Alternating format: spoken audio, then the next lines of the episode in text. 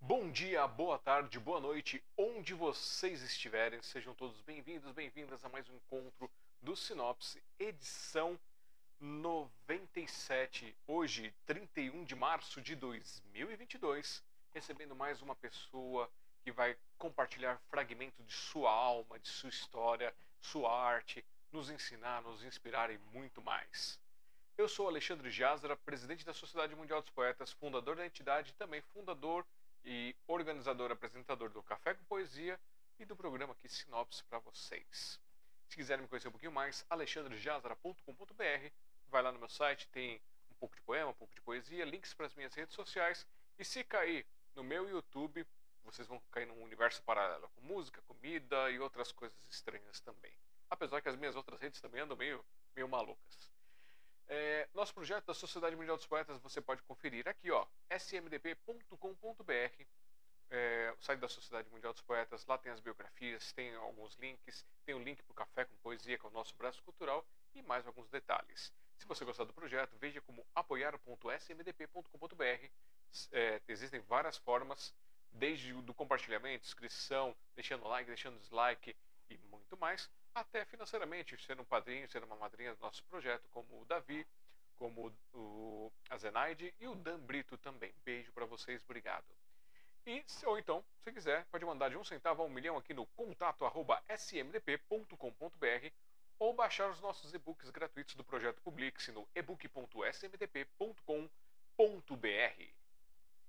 E agora, quero convidar para que vocês conheçam nessa noite mais essa pessoa que vai compartilhar aqui com a gente a sua arte, a sua vida, a sua história. E eu não sei por que, que não está aparecendo a imagenzinha dele, por quê? Vamos lá. Apareceu a minha cara aqui. Aparece... Vai não vai? Vamos destravar. Ah, destravou? Era só um na tecnologia. Então, quero que recebam neste momento mais esta pessoa com seu carinho, com seu fragmento, com a sua alma, Cássio Cipriano.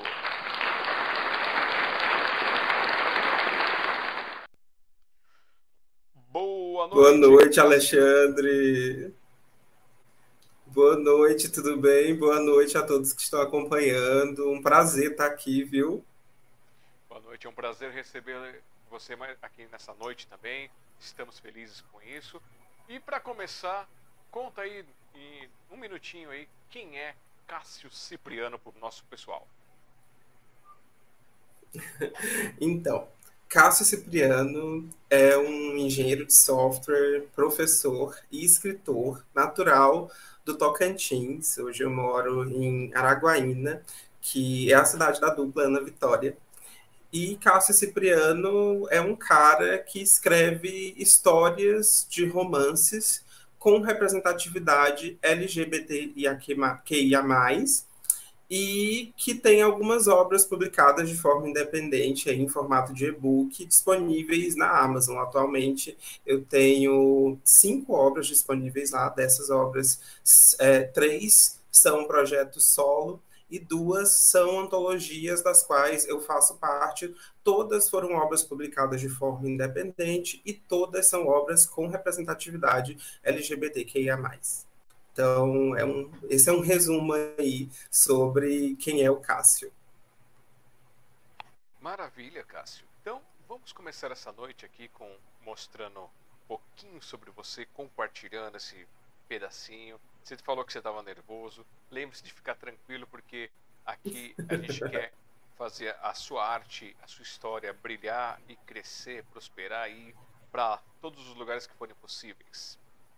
E para a gente começar com isso, a gente Aí. vem com as perguntinhas. Vamos com o nosso projeto. Eu acho que a gente deve estar com o pequenininho, apertei o botão errado. Tô, tô bom nisso. Para começar aqui o nosso projeto, você colocou só a parte da literatura, né? essa literatura que você escreve destinada ao, ao público LGBTQI+. Q, QIA. Agora, eu me uhum. enrolo com essa sigla. Vou aprender, gente. Eu, eu, é, eu costumo dizer que assim, são, São muitas siglas, né? Mas o mais importante é a gente sempre lembrar de colocar o maisinho na frente. Então, não importa se você usa só LGBT ou LGBTQ, LGBTQIA, o importante é sempre colocar o maisinho na frente e lembrar que existem é, outras letrinhas nessa sigla que é bem grande. Então, tá tranquilo você usar qualquer uma dessas siglas, sempre lembrando do maisinho na frente. Ah, então, ufa, me safei. Para nossa primeira pergunta, para começar a esquentar, dar uma relaxada, que você pôs na tua biografia a parte do engenheiro, né? E hum. professor, e, e aí tem a parte da literatura. Então me responda, o que veio primeiro? A literatura, o professor ou o engenheiro? O que veio primeiro foi a literatura. O Cássio escritor foi o que veio primeiro. Eu é, me, desper, me despertou o interesse pela literatura na adolescência, mas eu, eu demorei muito tempo para enxergar como algo possível para minha vida. É, eu acho que, em, em, grande parte, por eu ter crescido no interior do Tocantins, uma região onde a gente não tem é, tantos escritores famosos, a gente está é, é, bem distante de onde as, as maiores editoras do país se encontram, então, para mim foi muito complicado entender isso como algo possível. Então, mesmo um sonho da adolescência que eu só consegui entender como algo que eu poderia correr atrás já adulto, né? E aí como eu não entendia isso como algo possível, esse sonho como algo possível, eu acabei trilhando outros caminhos. Eu cursei faculdade de sistemas de informação, me tornei engenheiro de software, e aí depois que eu concluí a faculdade, eu acabei é, ingressando para a docência. E hoje eu coordeno um curso de ensino superior em análise e desenvolvimento de sistemas, e aí trilhei todo aquele caminho de fazer faculdade, fazer especializações, fazer o mestrado e seguir realmente nessa carreira docente mas o Cássio escritor, sem, mesmo quando eu não estava fazendo nada relacionado à escrita, o Cássio escritor estava sempre ali querendo colocar alguma coisa para fora e ainda com muito receio de compartilhar com o mundo. Hum, então você não fez como algumas pessoas que acabam adormecendo esse lado artístico e depois trazendo ele ao mundo mais, mais tarde. Você sempre o manteve ali caminhando lado a lado com os outros projetos. Exatamente. Eu sempre enxerguei muito dessa forma. Eu nunca enxerguei muito a, a, a, questão da escrita, do ser escritor, como carreira. Eu sempre enxerguei como hobby. E aí, mesmo trilhando esse caminho mais tradicional, de cursar uma faculdade para seguir uma carreira mais. É, como que eu posso falar? Uma carreira mais bonitinha, assim, mais certinha, entre aspas, né, um caminho mais pré-definido, eu sempre fiz alguma coisa relacionada à escrita. Eu tive um blog de música eletrônica que ficou no ar durante uns sete, oito anos, que eu tinha com outros amigos. Então, estava ali escrevendo é, um blog, escrevendo notícias sobre música, mas é, exercitando a escrita. Né? Posteriormente, eu descobri algumas plataformas plataformas digitais e comecei a publicar as minhas histórias através dessas plataformas digitais. E foi aí que eu enxerguei realmente ser escritor como algo possível, a partir dessas possibilidades que eu enxerguei nas plataformas digitais, como a Amazon. Muito bom. É... Deixa eu pegar, voltar para cá. Aqui, voltei. Já tem aqui gente para te dar boa noite. Você tá aí? Congelou. Congelou? Caiu? Congelei? Você está congelado aqui para mim. Bom. Oi, oi, oi. Se, se, se, está, se você está ouvindo, tá bom. Então, até ver se, dá uma, se volta aqui, se descongela você. Ah, tá. Descobri o que aconteceu que congelou. Falha nostra. Ó, te dando boa noite. A Rosa Zupo, do Caixinha de Música Rosa Zupo. Rosa, obrigado por estar aqui com a gente. O Robson de Jesus Rua também mandando boa noite. Boa noite, Rosa. Produção, muito obrigado por estar aqui conosco. E a Ana Carolina Goffer. Sou fã do Cássio com coraçãozinho para começar. Ana Carolina maravilhosa. Descongelei? Descongelou, descongelou. Foi, foi, foi falha nossa aqui. Eu tava, eu tava, tava baixando as capas, aí quando foi baixar as capas, ele subiu aqui e congelou você. Ah, sim. Ainda bem que eu consegui ouvir tudo aqui, não perdi nada. Não, não, todo mundo te ouviu também. O que congelou foi só o rosto. Você ficou com um, um rostinho sexy parado. Assim. Ah, tá. São sete capas, né, que você me mandou? Isso, são sete capas, porém, duas dessas obras que eu te mandei, elas não estão disponíveis hoje nas plataformas digitais, porque são duas obras que vão ser publicadas em formato de livro, ainda no primeiro semestre desse ano. Vai, essas duas obras vão se transformar no meu primeiro livro físico, que vai sair para uma editora. E a editora proibiu você de, usar, de ter a versão digital?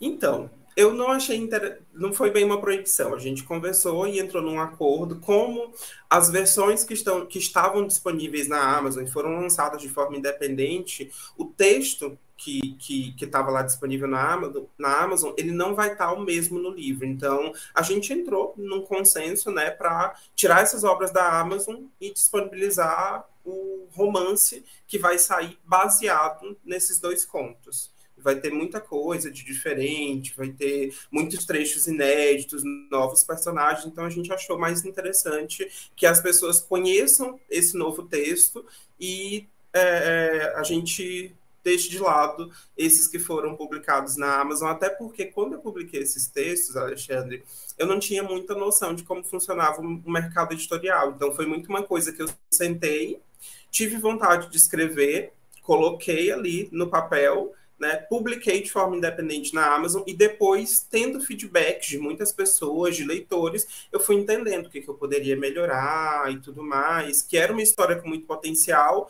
mas que não chegou de maneira muito lapidada nas mãos do leitor, por conta da falta de experiência que eu tinha. Hum, tá, então faz sentido.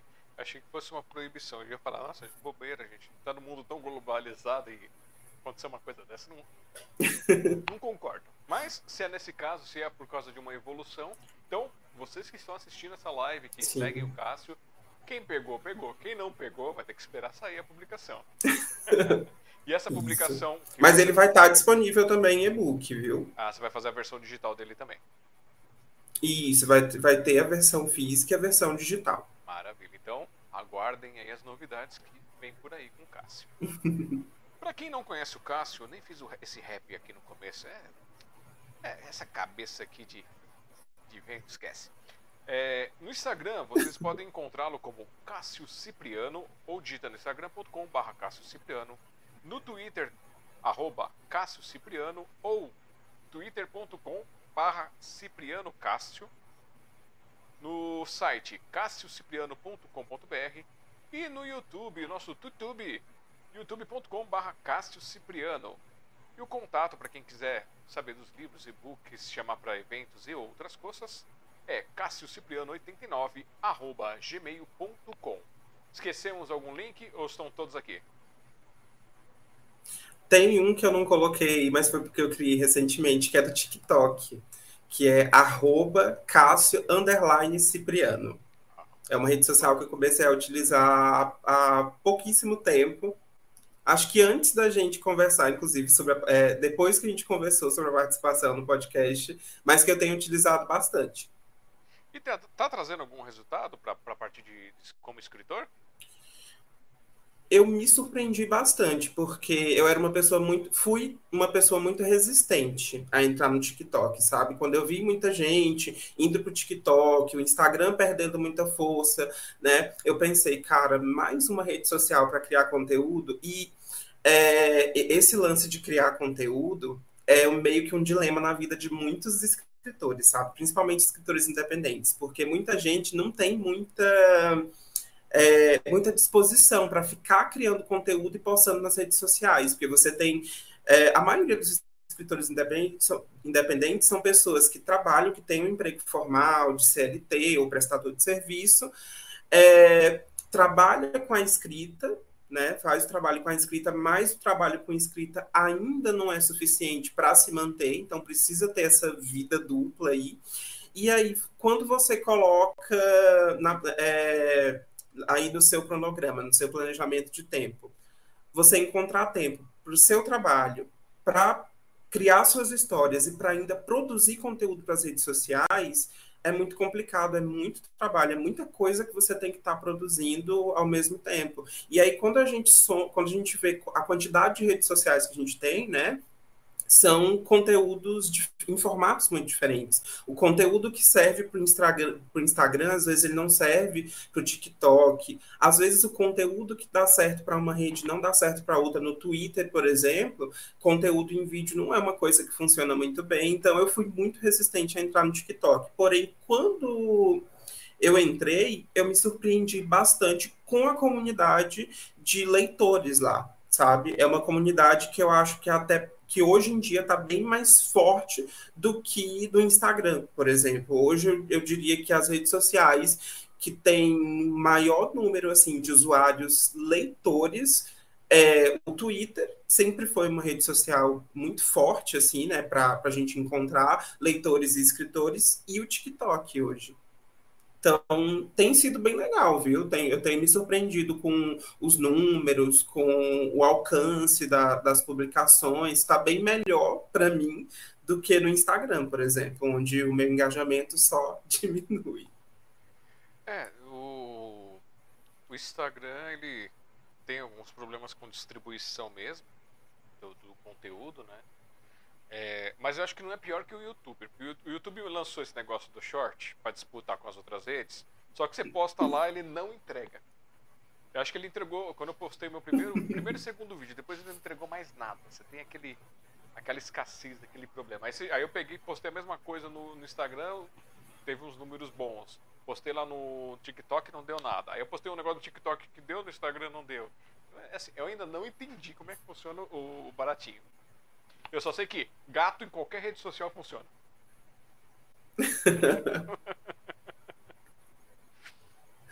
a, a é minha... complicado esse rolê de criar conteúdo.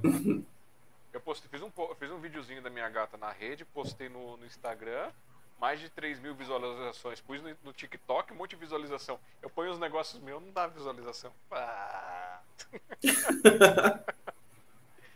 Mas vamos falar um pouquinho mais aqui do, do Cássio essa vida aí de Homem-Aranha é complicado, né? Você tem que é, trabalhar com o Peter Parker e depois virar o Homem-Aranha para poder realizar os sonhos. Né? É difícil mesmo.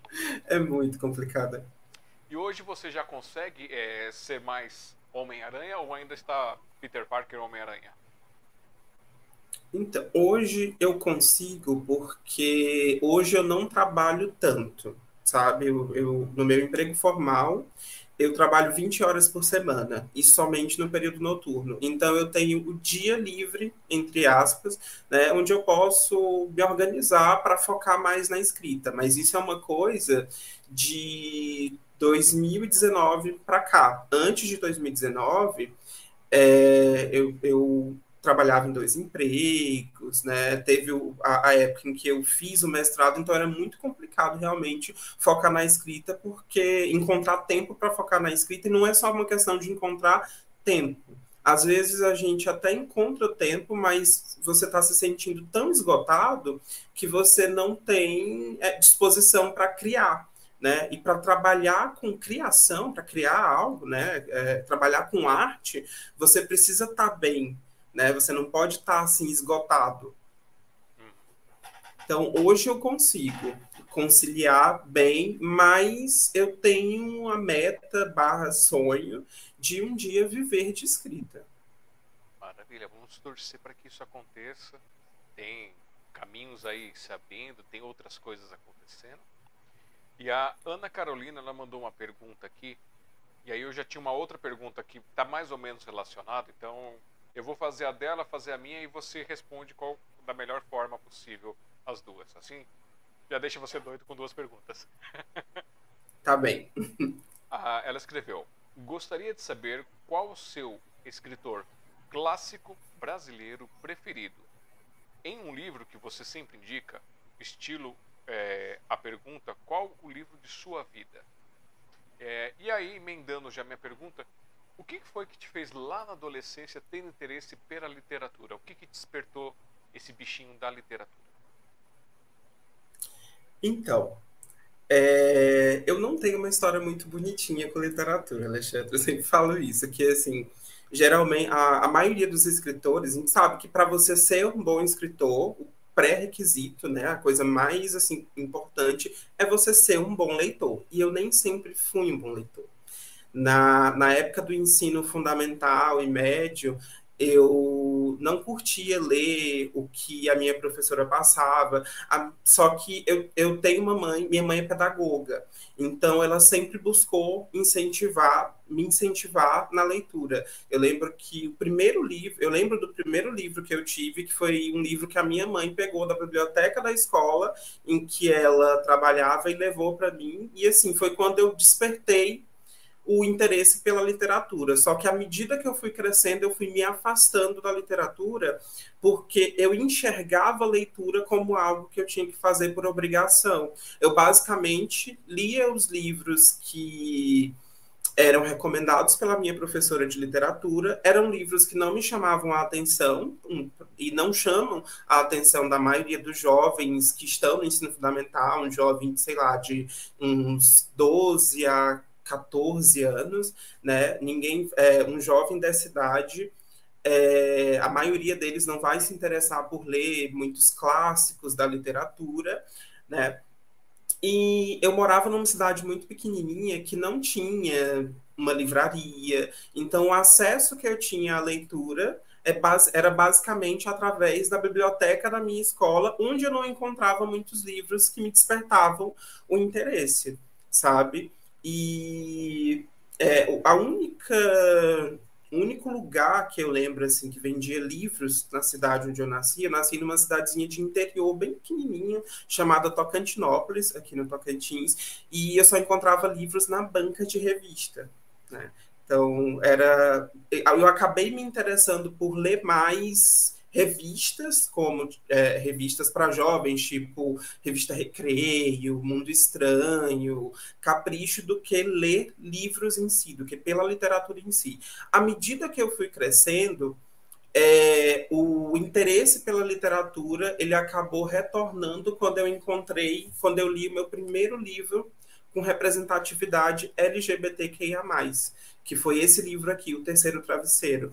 E aí foi quando foi quando eu tive aquele deu aquele estalo e cara, então existe esse tipo de literatura, existe uma literatura onde eu posso encontrar pessoas que são iguais a mim. A partir daí eu comecei a buscar leituras com representatividade LGBTQIA+, e foi quando reacendeu, reacendeu em mim essa chama pela pra, por ler, sabe? E aí eu fui buscando cada vez mais livros e o mercado também acabou fomentando cada vez mais livros com representatividade LGBTQIA+.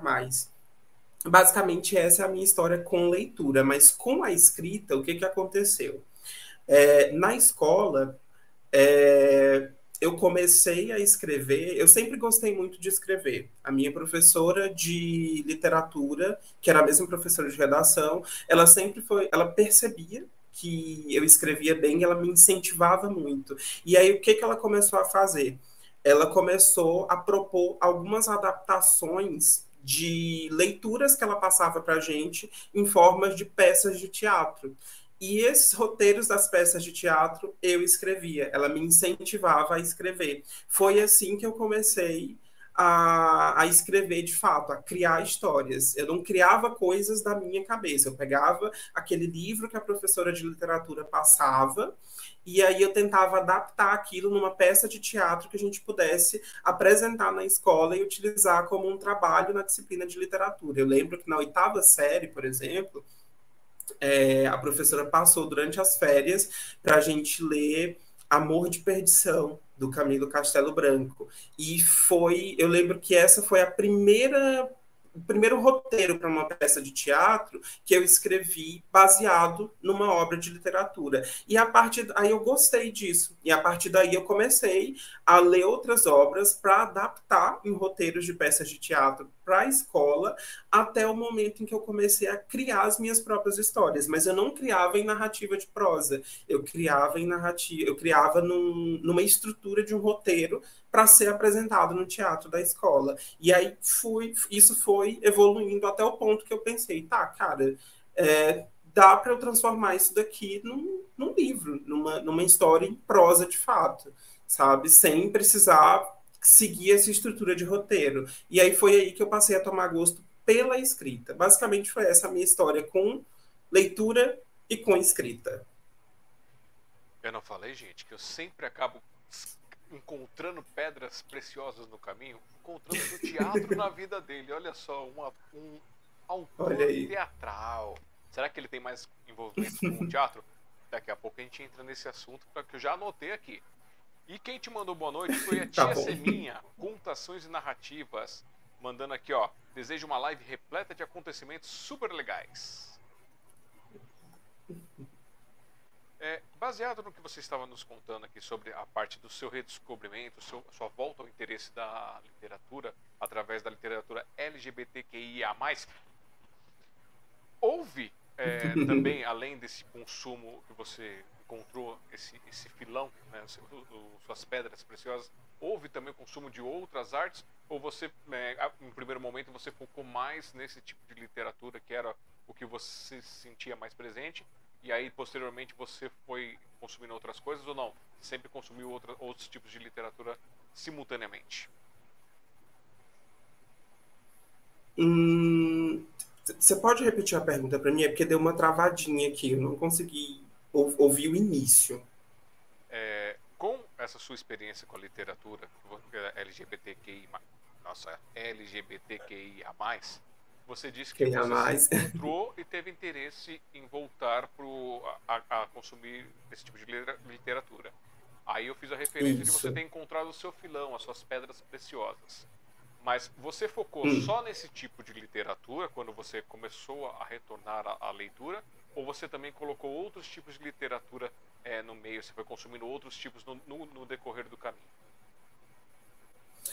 Então, não, eu, eu não lia só. É, é uma questão assim, eu não lia muito é, obras com representatividade, porque naquela época a gente não tinha muitas obras com representatividade. É, eu acho que vale eu comentar agora que eu, eu nasci em 89, então eu cresci ao longo dos anos 90 e minha adolescência nos anos 2000.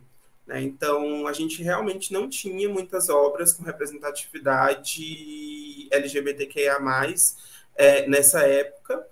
Onde que eu encontrava obras com representatividade LGBTQIA+.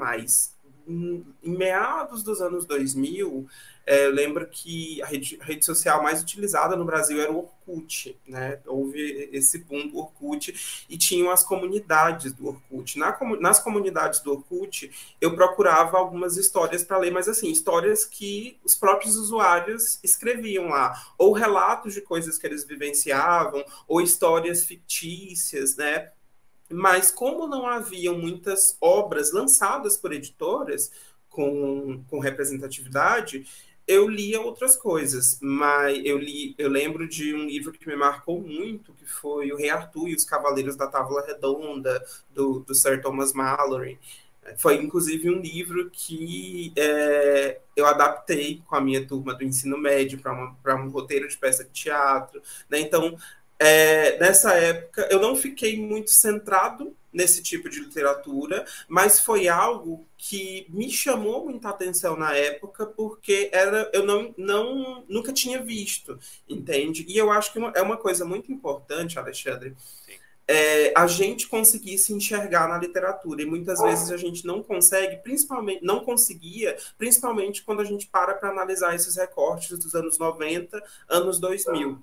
Os perfis de personagens na ficção eram perfis muito parecidos, né? Eram, em sua grande maioria, pessoas brancas que, assim, tinham um padrão muito específico e quem estava fora daquele padrão não, não se sentia muito representado. Então, quando a gente encontrava algumas obras em que a gente se identificava com um personagem por conta do perfil daquele personagem, era muito interessante e aquela história acabava cativando a gente de uma forma muito especial. E, e eu falo disso não só em relação à literatura, mas também é, falando de outras formas de arte, né? Na, no, no cinema, é, na televisão. E quando você, você saberia me dizer, né, você saberia. É, quando você começou a sentir que, que houve uma expansão, uma abertura para o mercado de literatura LGBTQIA, quando que começou a ter esses espaços, começou a crescer e, e se naturalizar no, no, nesse meio literário? Eu acho que foi uma coisa que aconteceu é, muito recentemente. Eu percebi, eu percebi essa abertura do, do mercado, principalmente das grandes editoras, é, a partir de 2010, 2012, por aí, sabe? E uma outra coisa que assim que fortaleceu bastante a literatura com representatividade LGBTQIA+, foram as plataformas de publicação, com, onde as próprias os próprios autores, né, através dessas plataformas, encontraram um espaço onde eles poderiam publicar suas histórias, autopublicar suas histórias e é, estabelecer um vínculo diretamente com o leitor. Né? Então, uma coisa que, eu, que ajudou bastante né, o mercado a se abrir mais para obras com representatividade LGBTQIA, foi o Wattpad, a própria Amazon, né? E eu vejo que esse mercado independente, ele ainda fomenta muito mais obras com representatividade do que as grandes editoras, né? As grandes editoras, elas estão muito interessadas em obras que elas em obras que vão vender, né? E aí geralmente o foco é naquelas representatividades que têm mais visibilidade. Então, são obras que têm é, protagonismo gay ou protagonismo lésbico, protagonismo bissexual. E aí, quando a gente fala de comunidade LGBTQIA, a gente está falando de. A gente não está falando de um grupo só, a gente está falando de um grupo muito diverso. E dentro dessa comunidade existem alguns grupos que são é, invisibilizados. E esses grupos, geralmente, eles não figuram, não protagonizam muitas obras que saem por grandes editoras. O mercado independente acaba olhando muito mais para esses grupos que são invisibilizados. Por exemplo, pessoas intersexuais. Até hoje, eu só li uma história lançada por uma grande editora com um protagonista intersexual que muita gente nem sabe do que se trata sabe? É, e você acha que tem alguém que é, na, na, mídia, na cultura, assim, que foi o, o que meteu o pé na porta para começar a, a, dar essa abertura?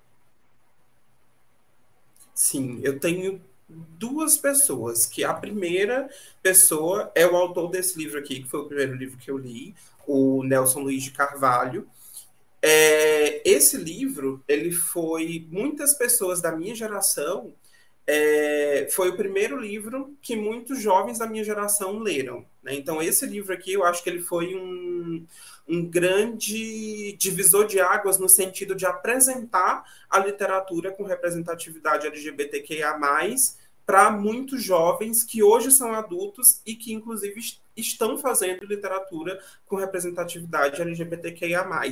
E no sentido, assim, num aspecto mais comercial, o autor Vitor Martins, é, esse é o primeiro livro que ele publicou, eu não lembro exatamente em que ano saiu, mas eu acho que foi ali em torno de 2015. Saiu por uma grande editora que é a editora, era a editora Globo na época, que hoje se chama Alt. E esse livro aqui, ele foi um livro que foi um divisor de águas para a literatura com representatividade LGBTQIA+, no Brasil. Eu vejo ele dessa forma, sabe? Ele foi um livro que alcançou um público muito maior. Ele foi um livro que contribuiu para a gente quebrar alguns estereótipos na literatura com representatividade LGBTQIA+, e a partir da publicação dessa história aqui, outras grandes editoras se abriram para olhar para autores com representatividade, autores da comunidade e publicar esses autores. E hoje a gente tem aí é, autores grandes, né, como o Pedro Ruas, o Vinícius Grossos, mas eu acredito que o Vitor Martins, que é o autor de 15 Dias, ele foi, é, a obra dele foi muito importante, foi um divisor de águas na literatura com representatividade LGBTQIA+. Muito bom, tá vendo? Estamos sempre aprendendo aqui no, no Sinopse, com os convidados que trazem conhecimentos. Aí eu aproveito, vou explorando para poder expandir também o meu conhecimento e permitir que vocês cresçam juntos. O Alan Dácio, do Sarau Amor e Esperança, da Casa de Cultura São Rafael, lá de Guarulhos, mandando aqui, ó, boa noite. É, hashtag Vírus do Amor, Sinopse, Alexandre e seus entrevistados, 10 com excelência. Valeu, Alan. Beijos para você. E aproveitar, já que ele citou aqui, né? É, como eu sempre falo aqui nas lives, já está começando a ficar meio batido, mas vamos lá. Você sabe que quando você entrou para essa live aqui, você foi, pegou um vírus, né? A gente passou um vírus direto para você. Você foi contaminado e agora você faz parte do hashtag Vírus do Amor, onde você é obrigado a espalhar este vírus com as suas obras, com as suas artes, com a sua cultura, fazendo com que o mundo torne-se cada vez melhor. Então, bem-vindo ao hashtag Vírus do Amor. Obrigado é um vírus que eu vou fazer questão de espalhar com muito prazer, viu? Com muita satisfação nas minhas obras, no meu trabalho, nas minhas vivências. Muito bom. E para a gente é, fazer a sequência, já que a gente já te contaminou com vírus, agora é hora de começar a contaminar as pessoas com as suas obras. Dessas influências todas que você já nos trouxe aqui, dessa trajetória, do que você já nos contou até este momento, qual foi sua primeira obra inspirada e publicada? Olha, a primeira obra que eu publiquei foi uma obra, foi um conto chamado O Amigo do Meu Primo. E só que esse conto é muito, muito engraçado a história desse conto, porque eu tinha, eu publiquei ele, mas eu tinha muita vergonha de divulgar porque esse conto ele é do gênero erótico. Né?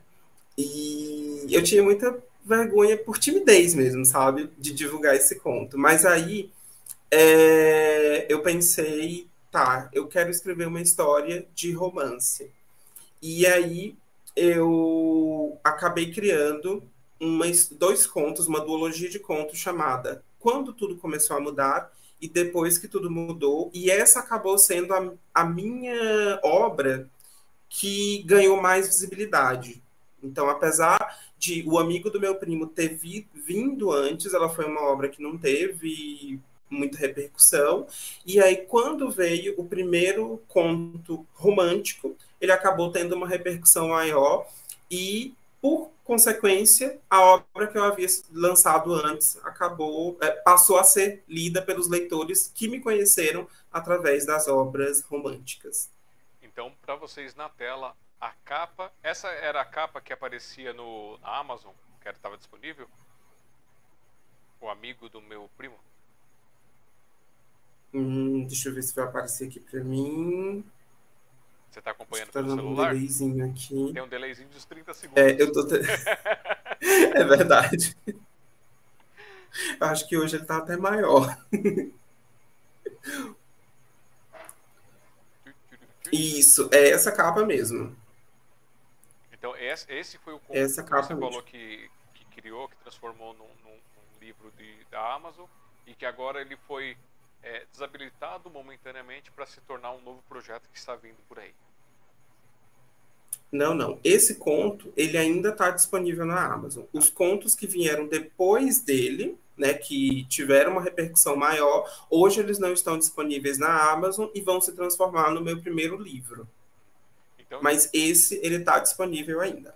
Tá, então eu fiz confusão, já está esclarecido, vocês vão lá na Amazon, procurem Cássio Cipriano, essa é a capa, e aí vocês podem adquirir essa obra dele aí para conhecer.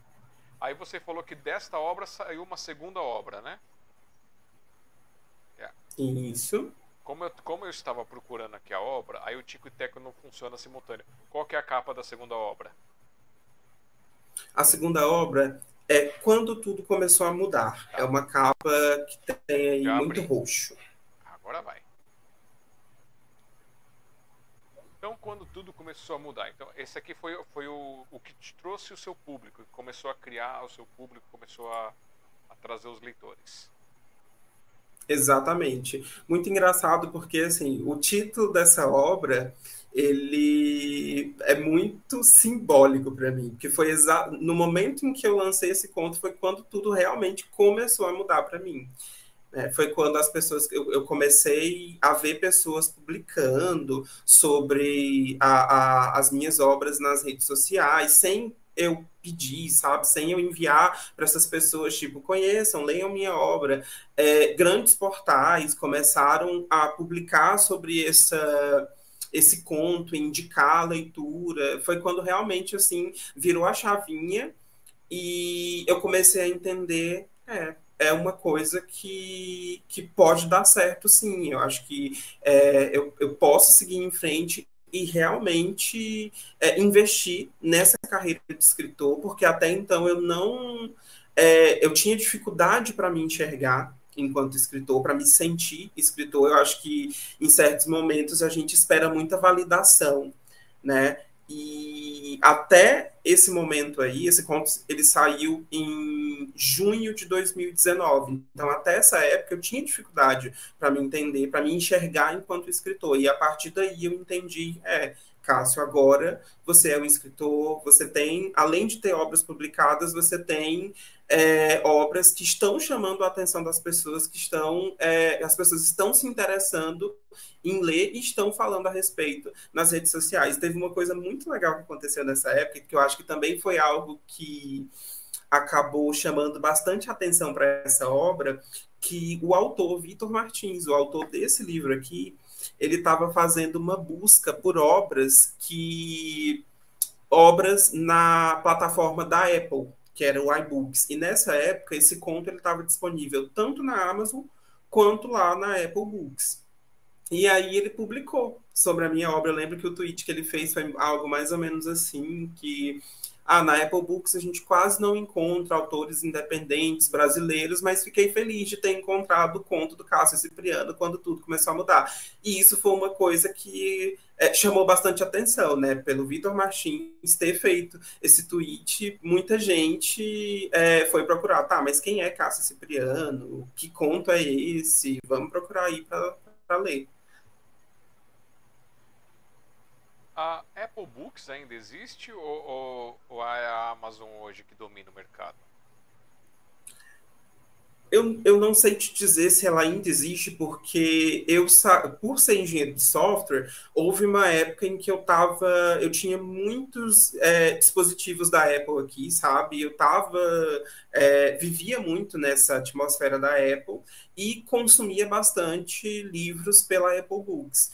Hoje eu, eu não tenho mais nenhum dispositivo da Apple eu não sei te dizer se eles ainda têm a Apple Books. Eu acredito que sim, porém, ela é, é muita gente, os consumidores da Apple Books são as pessoas que têm iPhones, que têm iPads, é um público é, muito pequeno no Brasil, se a gente considerar a quantidade de leitores que procuram é, livros, tanto livros físicos quanto e-books na Amazon. Eu acho que hoje a Amazon é a maior plataforma de publicação de e-books no mundo. Né? A Apple Books talvez seja é, tenha ainda um, um, poder né, lá nos Estados Unidos. Eu acredito que no Brasil não tenha tanto público assim E é muito engraçado porque as minhas foi a primeira plataforma que eu conheci, foi a Apple Books para autopublicação. Né? Eu, é, muitos autores que autores independentes que, que publicam em formato de e-book conhecem, é, começam a fazer isso através da, da Amazon ou através do Wattpad, né? E comigo foi diferente eu em 2016 eu conheci a, a, Apple Books e comecei, publiquei as minhas obras lá e depois eu levei para a Amazon. Só que hoje, hoje, eu não tenho mais nada disponível lá na Apple Books, até por questões é, contratuais da Amazon, porque a Amazon, quando você tem as obras disponíveis em diferentes plataformas, eles acabam te pagando menos royalties né? Então, para você ganhar um pouquinho mais na Amazon, você precisa ter as suas obras exclusivamente lá na plataforma deles. É, eu acredito que é, a questão do mercado está na mão da, da, Amazon hoje é por causa da facilidade do dispositivo do e-reader deles, né? Que é, é, mais confortável do que, pelo menos o pessoal diz que é mais uhum. confortável do que ler numa tela de um, de um celular, do que ficar lendo no computador. É, você tem essa experiência? Você tem o equipamento de leitura, o e-reader deles? Sim, eu tenho, só que assim, eu tive muita resistência a adquirir o e-reader deles, que é o Kindle, justamente porque, assim, o primeiro dispositivo que eu tive, que era mais confortável para fazer uma leitura de e-books, foi um iPad. E a, é, era um tablet com uma tela de, eu acho que 10 polegadas, o primeiro modelo de iPad, tela colorida, então eu achava muito legal ler os e-books ali, só que é uma tela que ela can, te cansa muito rápido, né? É uma tela similar de um smartphone. E, e, eu fui muito resistente a comprar um dispositivo só para ler e-books, porque eu ficava pensando, tá, mas eu já tenho um tablet que é um dispositivo mais completo. Eu posso fazer tanta coisa com ele, inclusive baixar e-books e ler, para ler nele. Por que, que eu vou comprar um dispositivo que é somente para fazer leitura? Né? Então, é, é, um dispositivo que ele não é tão atrativo né, nesse sentido, porque é, ele tem só as versões mais basiquinhas, né? O meu Kindle é um Kindle mais básico, ele tem 4 GB de memória, então você pensa, ah, é pouca memória se você comparar a, a memória de um tablet, de um smartphone, né? E a tela é toda em preto e branco. Por que, que eu vou investir num dispositivo que tem tela em preto e branco se eu posso investir num tablet, ou ler num tablet ou smartphone que tem tela colorida? Mas quando você tem a experiência de ler num Kindle, você percebe que realmente é uma experiência única.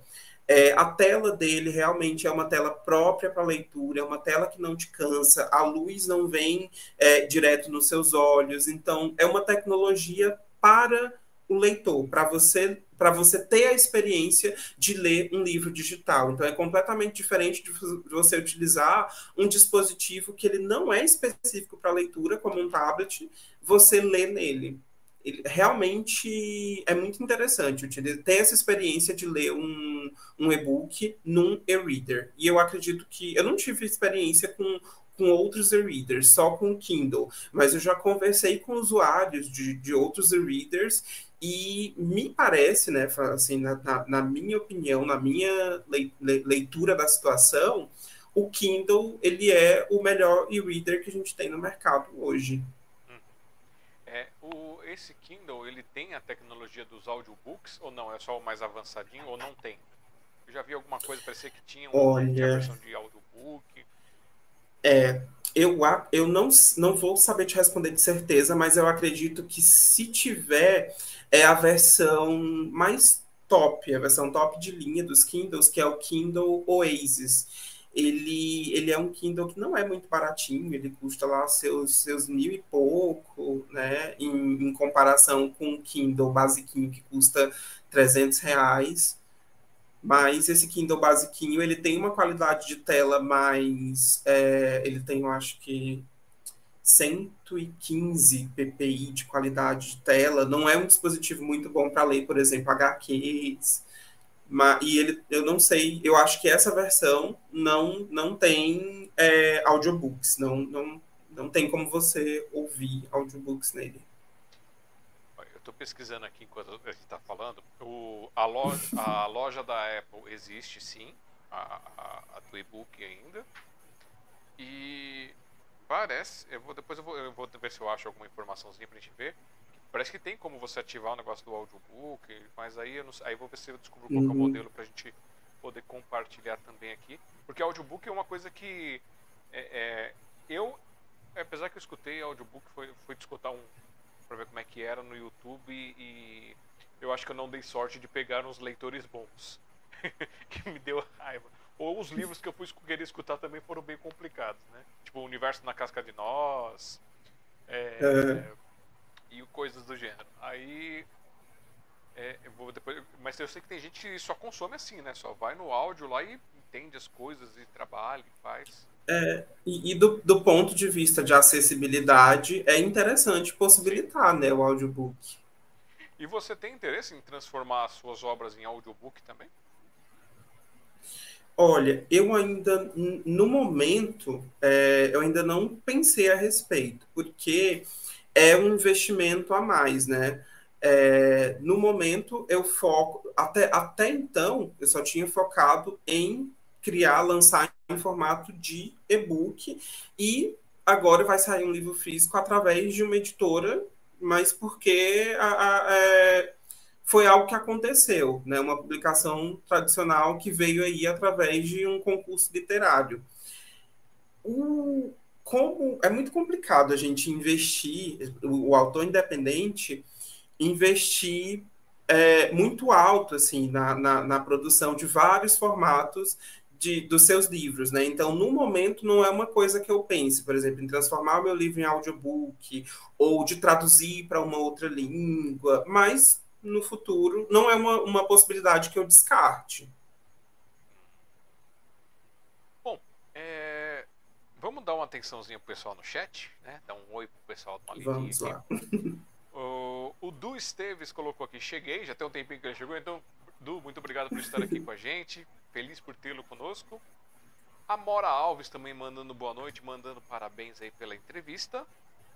E o Du Esteves escreveu: além de mega talentoso, um amigo incrível. Coraçãozinho pra você. A Mora comentou, ela adora ler no Kindle. Gente, é- eu, eu namoro a ideia de ler um no Kindle porque eu quero voltar a, a- tem os livros para ler ali, mas eu também tem uns livros que eu baixei no Kindle aqui que eu comprei, livros mais técnicos né, da minha área. E ficar lendo no celular é cansativo, sentar no computador para ler também é meio desanimador. Então eu quero para poder ter essa experiência. E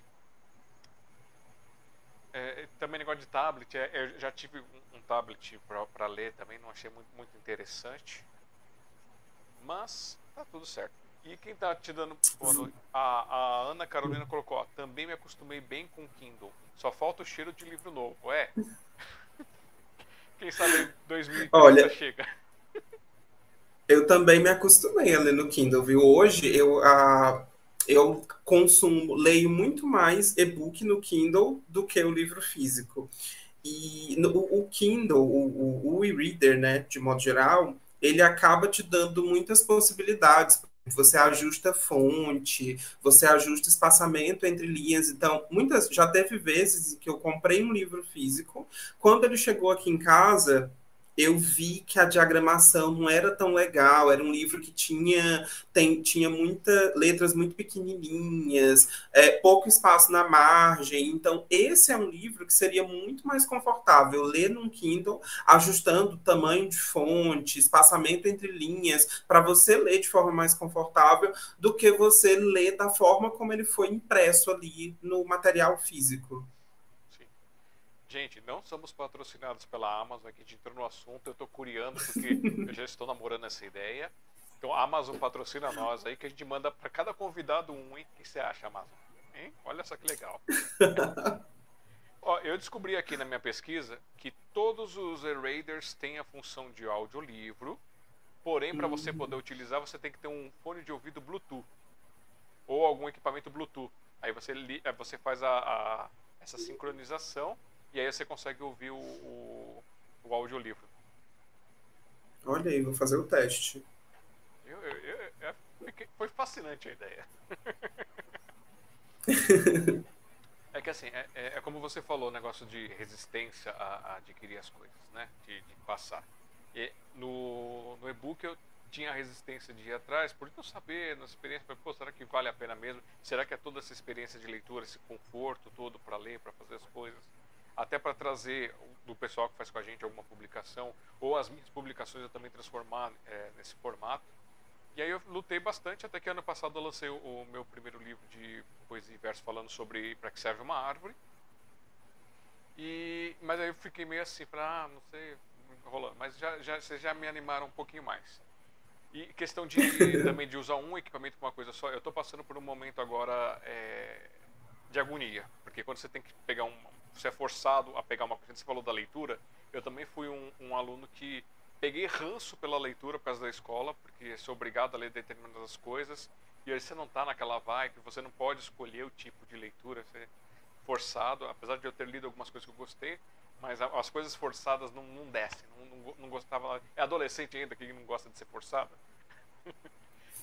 mas aí depois de um tempo, uns anos atrás, um, tempinho atrás, eu gravei lá no meu canal que eu coloquei. É, ler é chato, e aí eu depois eu expliquei por quê, eu comecei a ler bastante. Aí agora já tem uns dias que eu não leio nada, porque estou estudando, estou vendo umas outras coisas. E, e aí foi essa resistência, mas voltar e vou pegar esse negócio do quinto. E a outra resistência é que assim, é, eu sou desenvolvedor web, é, faço programação PHP, essas coisas. E a, minha vida, é o que eu, é o que eu, vivo, tem essa parte de editor que ela é bem menos explorada. Eu tenho até que explorar um pouco mais, porque agora está surgindo algumas oportunidades melhores para pegar essa área. Hoje eu faço para o movimento poético, para a Casa do Poeta, a parte de edição do livro deles. Estou é, fazendo meu, já fiz de alguns autores também mas ainda não é um, um tá no, no, foco, né? E aí eu falei assim, ah, preciso, eu já estava com vontade de aprender a desenvolver app. Aí gente falou, ah, vamos começar a desenvolver. Uhum. Fui lá, aprendi, comecei a aprender a desenvolver para Android. Feliz da vida, essa semana eu já estudei um pouco mais, avancei. Aí falei assim, é, mas o fatia do mercado, o pessoal, os clientes que são web, eles falam assim, ah, mas eu quero fazer o app, mas eu quero fazer também pro, pro, pro iOS. Falei, tá, como é que faz pro iOS? Aí que você descobre a tristeza, a dor de cabeça que a Apple faz com a gente. Você só desenvolve usando a plataforma deles, dentro do sistema deles. É. Então tem que, tem que adquirir um MacBook, tem uma especificação de ano mínima que é para poder estar tá com o sistema deles tem que ser no mínimo 2018 e não é barato essa brincadeira. Ainda mais depois desses dois anos e pouco de crise, que o mercado está ruim, está tudo ruim para as pessoas. Sim. Falei, gente, está complicado. Então assim, estou perdendo no momento negócios por não estar tá podendo estudar nessa área. Já tenho curso para fazer, tudo, já comprei o curso, tá, uhum. tá, aguardando, mas não posso desenvolver. E é isso que a Apple faz, né? Ela enforca você para você ficar no dentro da plataforma deles apenas. Sim. O bom é que hoje a gente tem alguns frameworks que eles acabam. Como é que eu posso falar? quebrando essa coisa que a Apple engessou, né? Então hoje a gente tem frameworks como é, como o, o, o, React, né? Que você consegue desenvolver aplicativos multiplataforma, né? Sem precisar realmente assim estudar e focar naquela tecnologia nativa para aquele sistema operacional. Mas realmente, assim, focar no desenvolvimento nativo para as plataformas da Apple é pesado. Eu tenho aqui em casa um Mac de 2012 que ele tá assim, ele tem um hardware topíssimo, mas ele tá aqui parado porque o sistema operacional não atualiza mais, sabe? Então é, é um computador topíssimo que tá aqui, mas que não tem mais muita serventia. É, é triste isso. Mas assim, é, esse negócio é. de, de, plataformas aí que você falou desse tipo de sistema, o problema é que assim, o, é quando você precisa de um código muito mais elaborado, muito mais específico. Então, para os uhum. projetos que eu já tenho com os clientes, não me serviria isso. Senão, daria para utilizar algumas outras, uhum. daria para utilizar esses caminhos. Precisa uma coisa mais nativa mesmo. Então, é aquela coisa, você está entre as duas, né? Você está entre a coisa é. e a caldeirinha.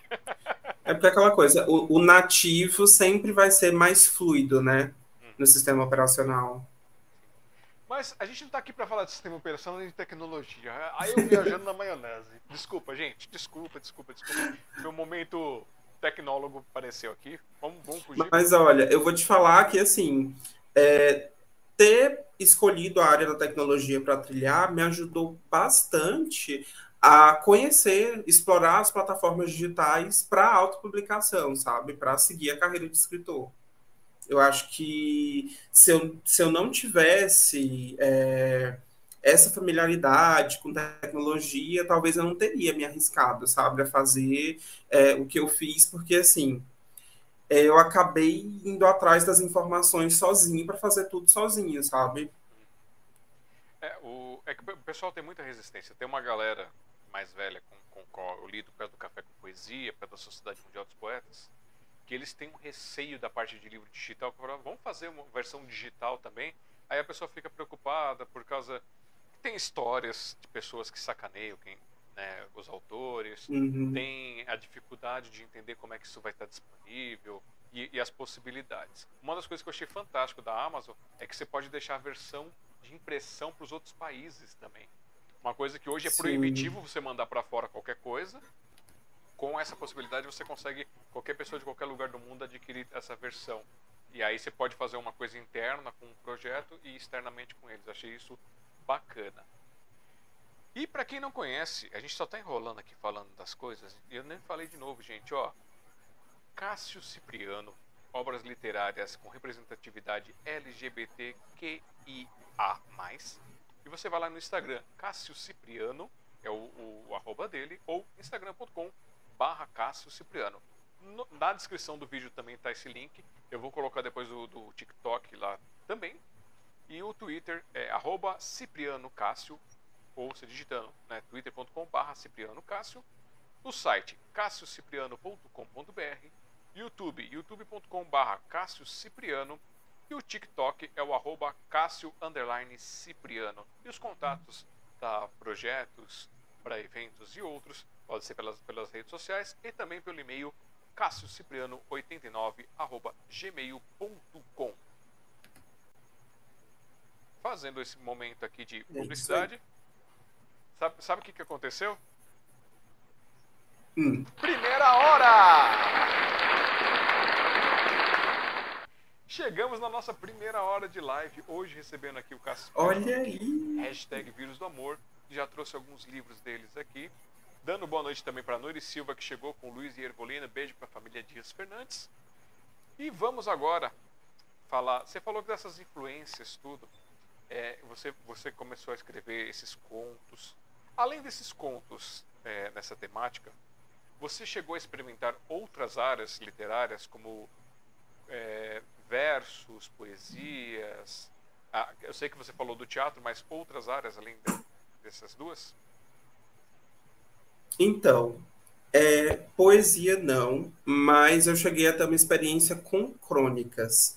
É, eu tenho um projeto com outros autores amigos meus, que foi um projeto que a gente lançou bem no comecinho da pandemia, foi lançado em maio de 2020, que é um projeto chamado Você Não Está Sozinho, Reflexões sobre a Pandemia.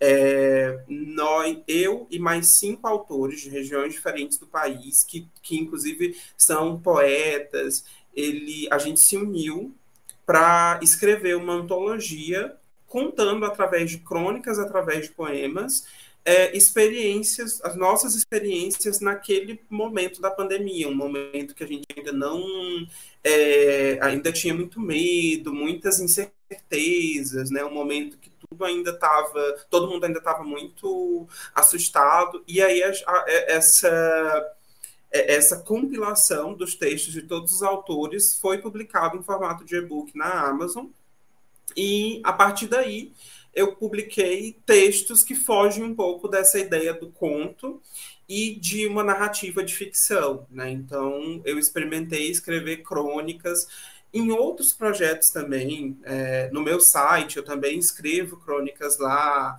né? É, no meu próprio blog eu também escrevia outros tipos de textos, só que assim, nas minhas obras mesmo que estão publicadas, eu, eu tenho contos e eu tenho crônicas. Vale ressaltar também que é, eu tive uma experiência com música, Alexandre. E oh. aí. É... eu não sei, eu acho que é, a composição, né, escrever uma música, compor uma, compor uma música é algo muito próximo da poesia, né? A, a, a, a, poesia, a música é, é basicamente uma poesia com uma melodia, né? E aí eu tenho algumas composições, tive essa experiência compondo algumas músicas, foi o mais próximo que eu já fiz de poesia. Eu falei para vocês, falei que esses autores, esse pessoal que vem aqui esconde o ouro da gente. Tá vendo? Ele também tem a ver de compositor. Maquê! e assim, essa, essa, essa interação como compositor é, veio é, antes de você começar a, a, a fazer essas, essas publicações da Amazon? Ou ela foi depois? Ou ela acontece? Que estilos musicais que são? ela veio antes. Eu sempre gostei, música é algo que sempre esteve presente na minha vida, eu sempre gostei muito. E eu sempre tive vontade de aprender a tocar um instrumento, mas eu nunca tive a dedicação, sabe? Com 15 anos de idade, meu pai ele percebeu, né, esse interesse por música, ele acabou me presenteando com violão, só que eu nunca aprendi a tocar violão. E quando eu comprei meu primeiro iPad, eu conheci um software da Apple que era o, o, o GarageBand. E aí eu comecei a compor algumas melodias utilizando o GarageBand. E aí, a partir daí, eu comecei a fazer as minhas próprias composições e a também fazer alguns covers. Né? As minhas composições, elas são, elas transitam entre o gênero folk e MPB. Mas cover, eu sempre gostei de fazer muitos covers de músicas pop, sabe? E geralmente covers em versões acústicas. Eu sempre, eu sou apaixonado por melodias ao violão e melodias no piano. É, então você se amarrou quando naquela época da MTV que trazia os, os acústicos, né?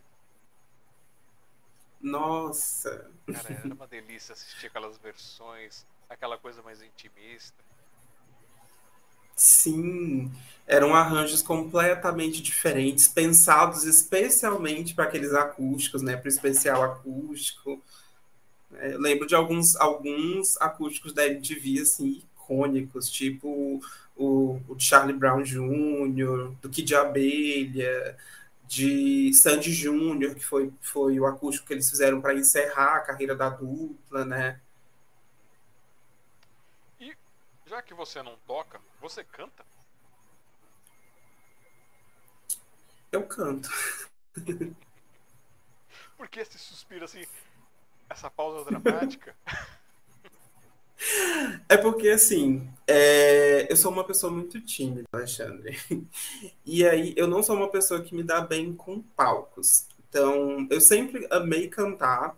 E aí, foi no ambiente digital também que eu encontrei uma maneira de cantar e divulgar meus covers. Eu sempre gostei, eu, na época em que eu fazia isso com mais frequência, hoje eu não faço com tanta frequência, eu escolhia uma música, né? Eu ensaiava bastante aquela música, gravava é, com equipamentos que eu tinha em casa, com microfone condensador, né? Fazia toda a edição e a masterização utilizando o software que eu tinha na época e publicava aquilo na internet. Né? Mas eu sempre tive muito medo de palco.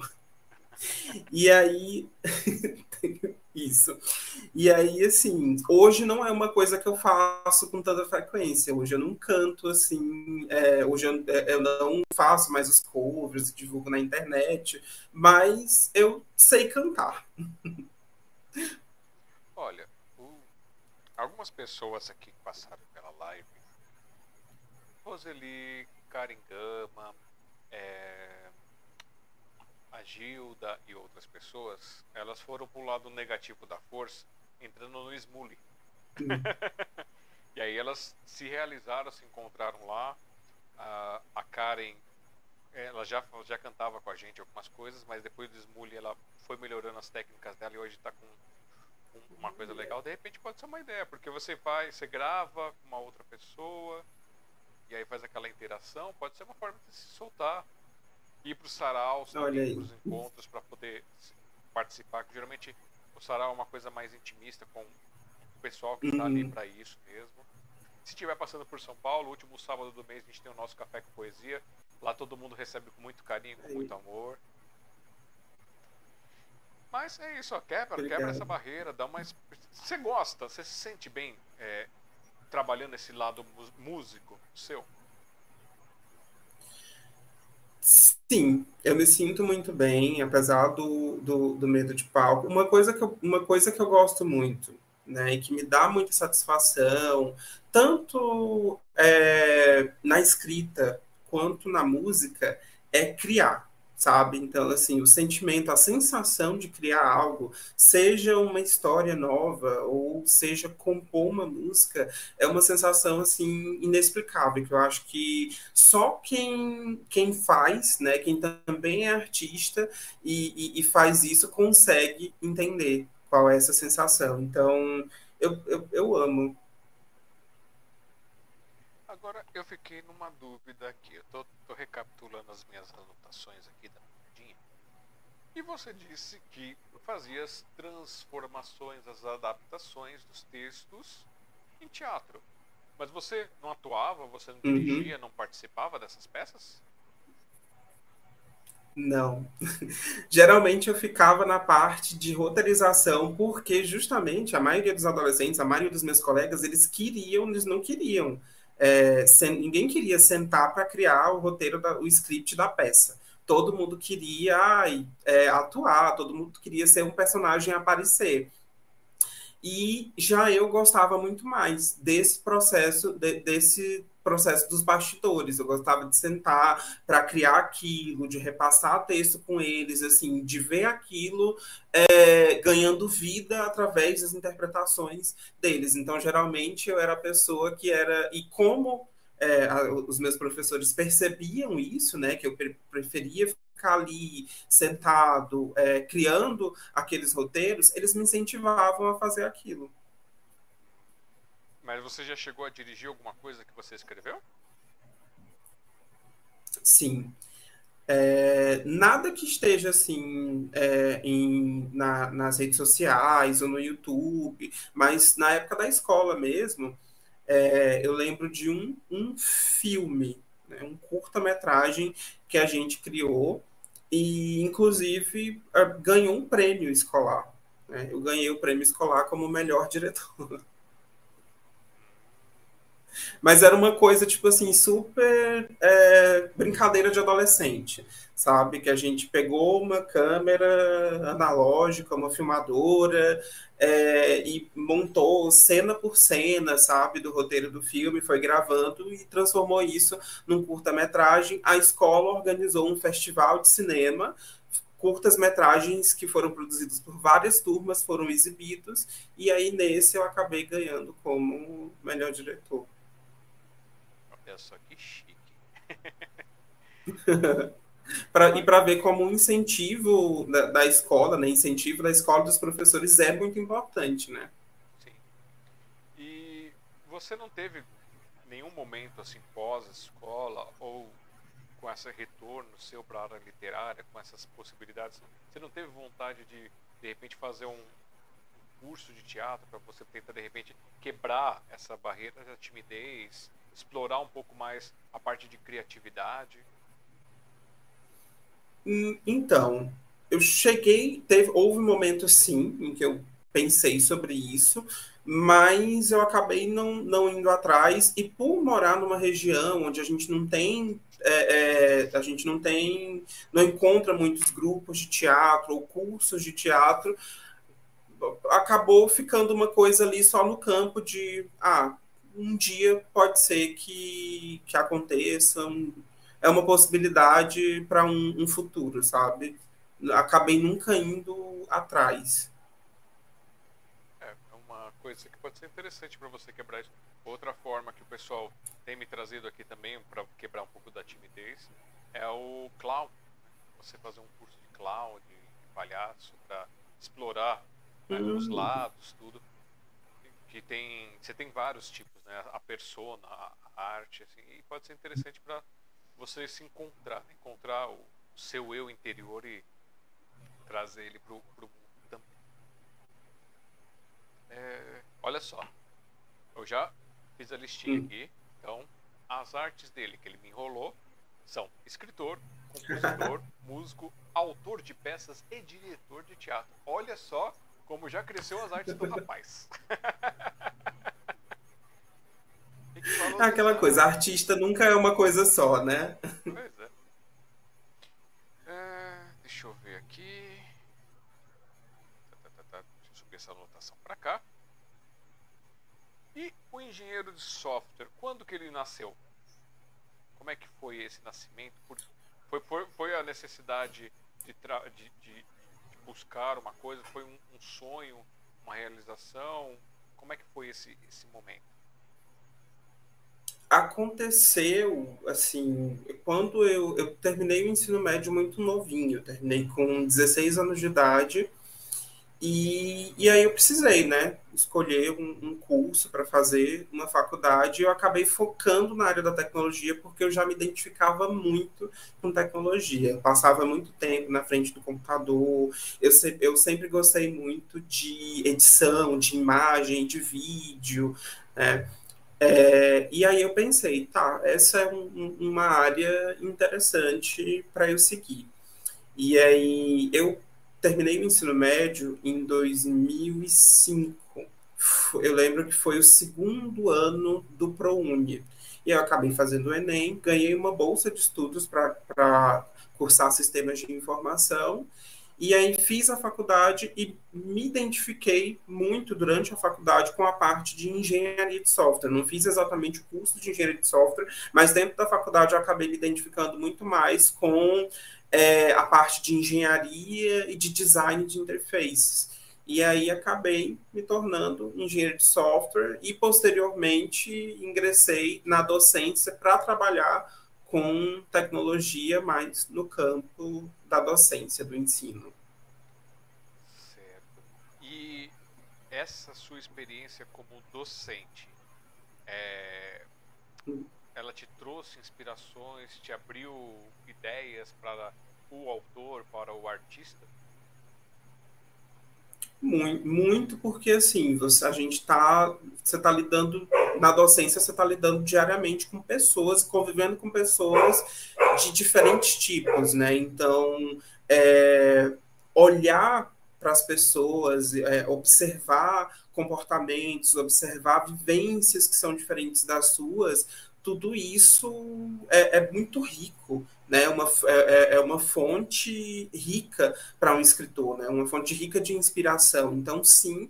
E outra forma também da docência ter me ajudado muito com a escrita foi através da escrita acadêmica, né? Porque na docência você acaba tendo que é, fazer pesquisa, então você acaba é, escrevendo artigos científicos, né? E isso acaba te ajudando. A, a, escrita acadêmica é muito diferente da escrita literária, mas ainda assim é escrita. Então você está exercitando aquilo ali no dia a dia.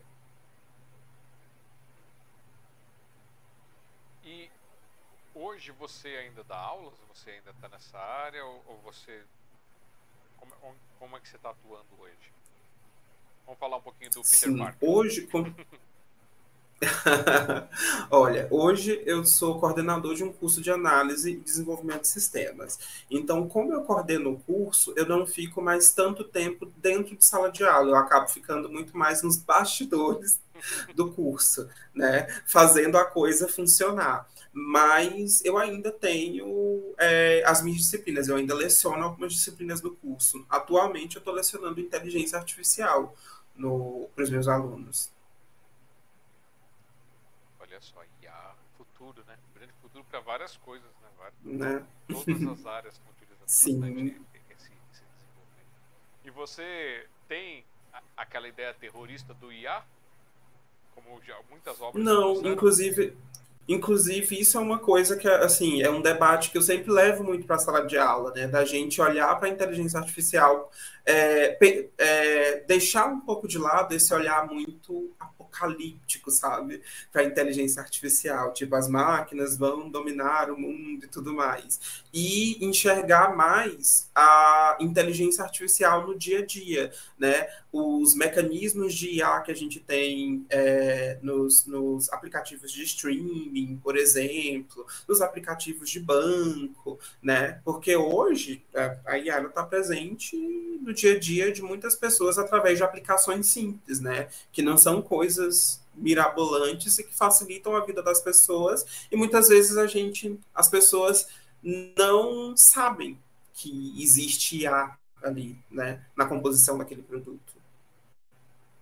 Muito bem. E isso já te inspirou a, a formular alguma história aí na sua cabeça utilizando um, um futuro com IA, sei lá, um romance, alguma coisa do gênero?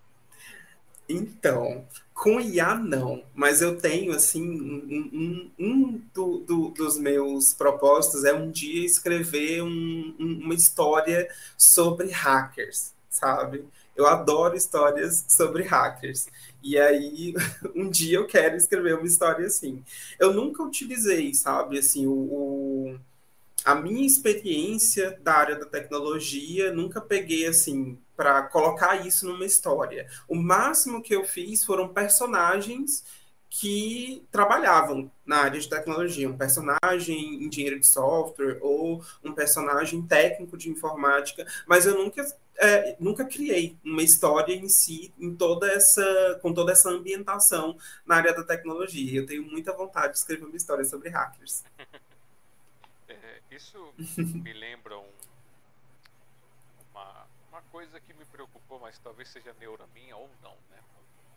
É, quando eu estava na época do, do lá da escola, tudo, pós-escola, eu via muito que o, o Japão tava, as pessoas estavam se distanciando muito por causa da tecnologia e estavam tentando usar as coisas de tecnologia para aproximar as pessoas.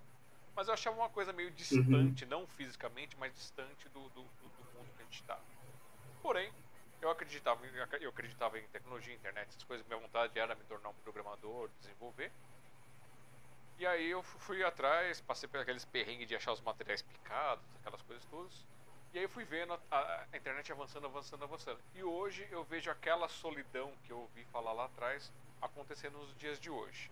Né? Hoje as pessoas com o celular ali na cara, até comento que às vezes as pessoas estão no mesmo ambiente, aí ficam lá conversando entre elas com o celular, em vez de estar ali batendo aquele papo. Ou tirar aquele momento, ó, vamos ficar só a gente aqui, a gente está para esse momento.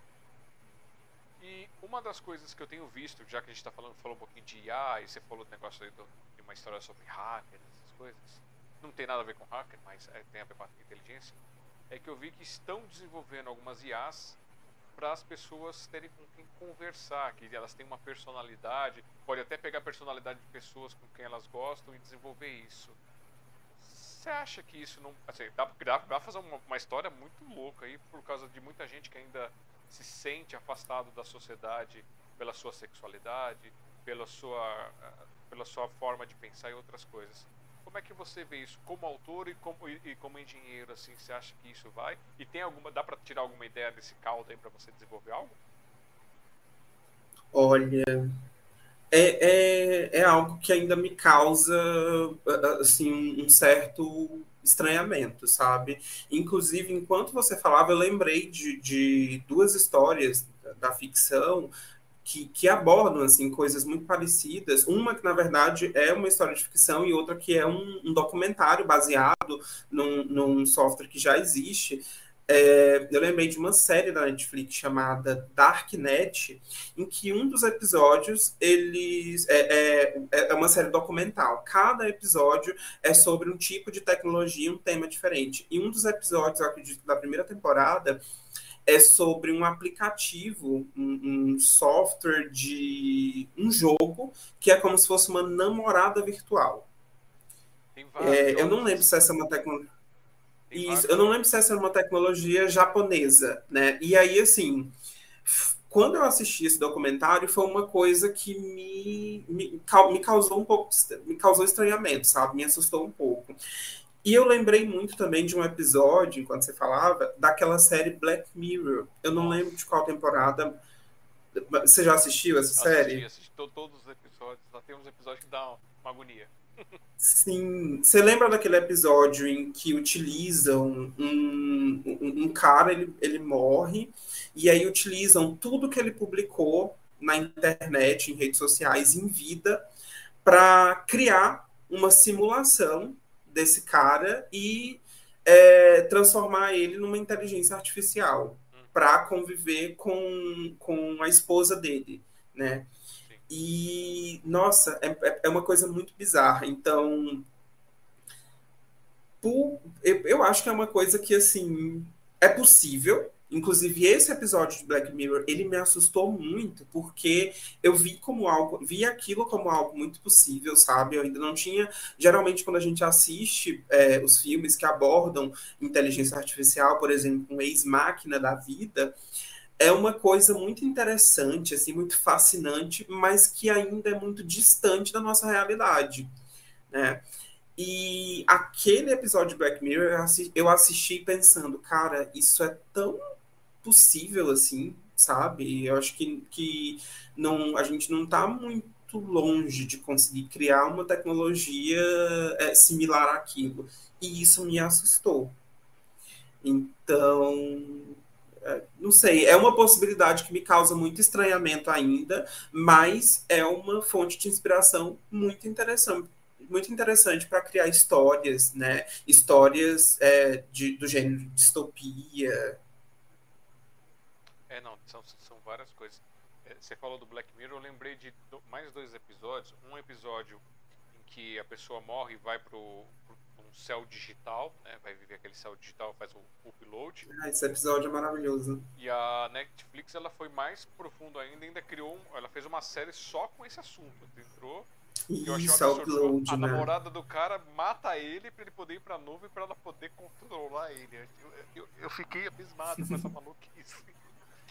E o outro episódio que eu lembrei foi de um deles do Black Mirror que eles falam sobre um jogo que é tão virtual que você entra, você mergulha, e aí os dois caras acabam tendo um, relaciona um relacionamento. Eu não sei descrever como, porque na vida real são dois homens, só que na, no, no, jogo cada um tem um personagem masculino e um feminino e eles têm, eles têm a possibilidade uhum. de, de, de, ter troca de fluidos digitais, podemos dizer assim. Uhum. pra quem não tá entendido. E aí, assim, eles lutam contra aquele sentimento, contra aquela descoberta e depois no fim acabam é, tendo a possibilidade de, de fazer isso fora da tipo, ah, você tem a sua vida normal, você faz o que você quiser, mas na hora que você quiser ir, você, você tem um momento para você se realizar. Você acha que isso também foi um, uma, uma, tocada para as pessoas é, verem esse outro lado das pessoas que estão aí, que tem, essa, que tem esse sofrimento, essa agonia também? De, de não poderem mostrar o seu verdadeiro ser, sua verdadeira desejo, seu verdadeiro desejo?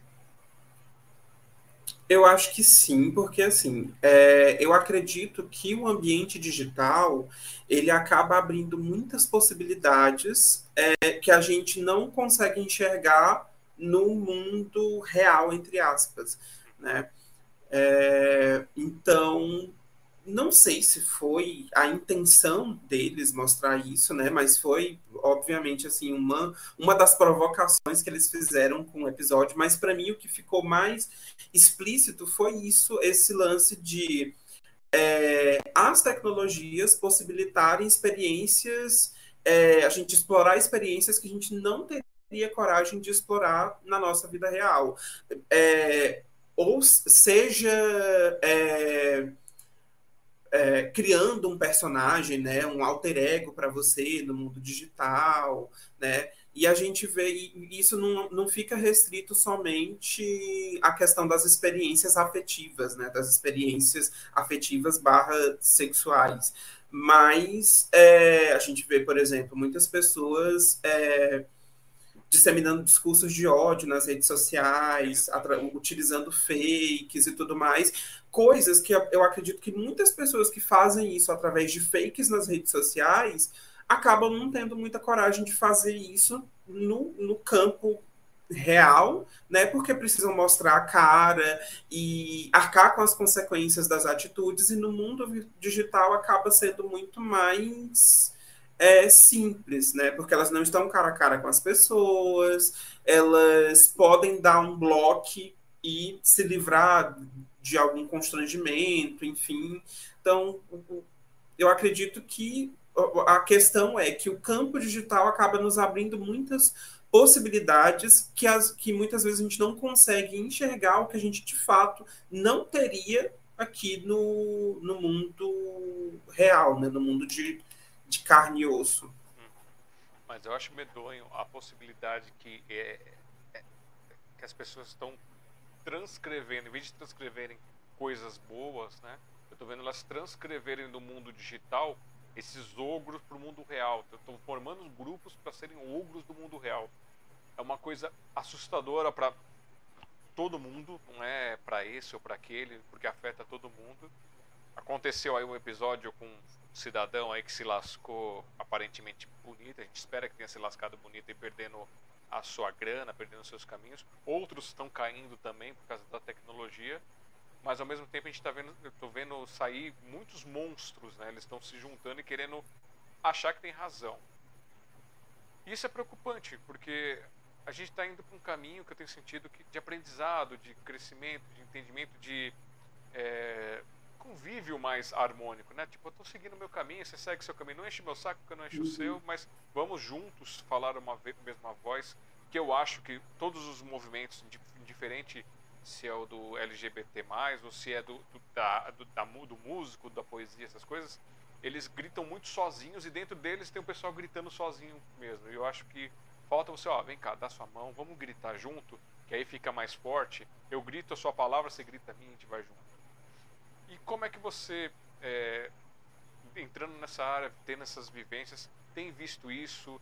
É, tem, como é que é, foi uma transição? É, foi uma, você sempre esteve é, com a sua posição de quem você é, é para todo mundo? Ou você fez um processo também de transição que, que foi aos poucos mostrando isso? Gostaria de falar sobre isso também, para não ser uma coisa muito invasiva, né? Não, nem sempre. Eu, eu, eu sempre tive certeza de que eu era diferente, sabe? Até por eu ter sido. Eu, eu sou o filho mais velho de uma família de quatro irmãos. Então, eu sempre olhei muito para os meus irmãos, que são homens heterossexuais, e vi que, assim, tá, eu não sou igual a eles, tem algo de diferente aqui. Eu sempre tive consciência disso, e as pessoas que estavam ao meu redor também sempre tiveram consciência disso, só que assim, uma coisa é você ter consciência de que você é diferente, outra coisa é você ter noção do que, que é exatamente essa diferença. Né? E eu acho que quando você é criança, quando você é mais novinho, é muito mais complicado. Você simplesmente sabe que é diferente, se expressa da forma que você quer se expressar, mas você não vê maldade naquilo, você não vê aquilo como algo extremamente absurdo, e às vezes o mundo olha para você dessa forma. Né? As pessoas ao seu redor acabam olhando para você como se você fosse realmente uma coisa absurda, uma aberração e coisa e tal. Então, eu, eu fui uma criança muito confortável, assim, com essa diferença, em ser diferente conforme eu fui crescendo, eu fui me tornando mais introspectivo, porque eu sofria bullying na escola e tudo mais, e por conta disso eu acabei não me sentindo tão confortável com essa diferença, sabe? E eu tive que aprender a me sentir confortável, e nesse sentido, Alexandre, a literatura foi muito importante para mim, porque eu não tinha, não, não fui uma, uma, uma criança, um adolescente com muitos amigos e principalmente assim amigos LGBTs com quem eu podia conversar sobre os mesmos dilemas, sobre as mesmas questões.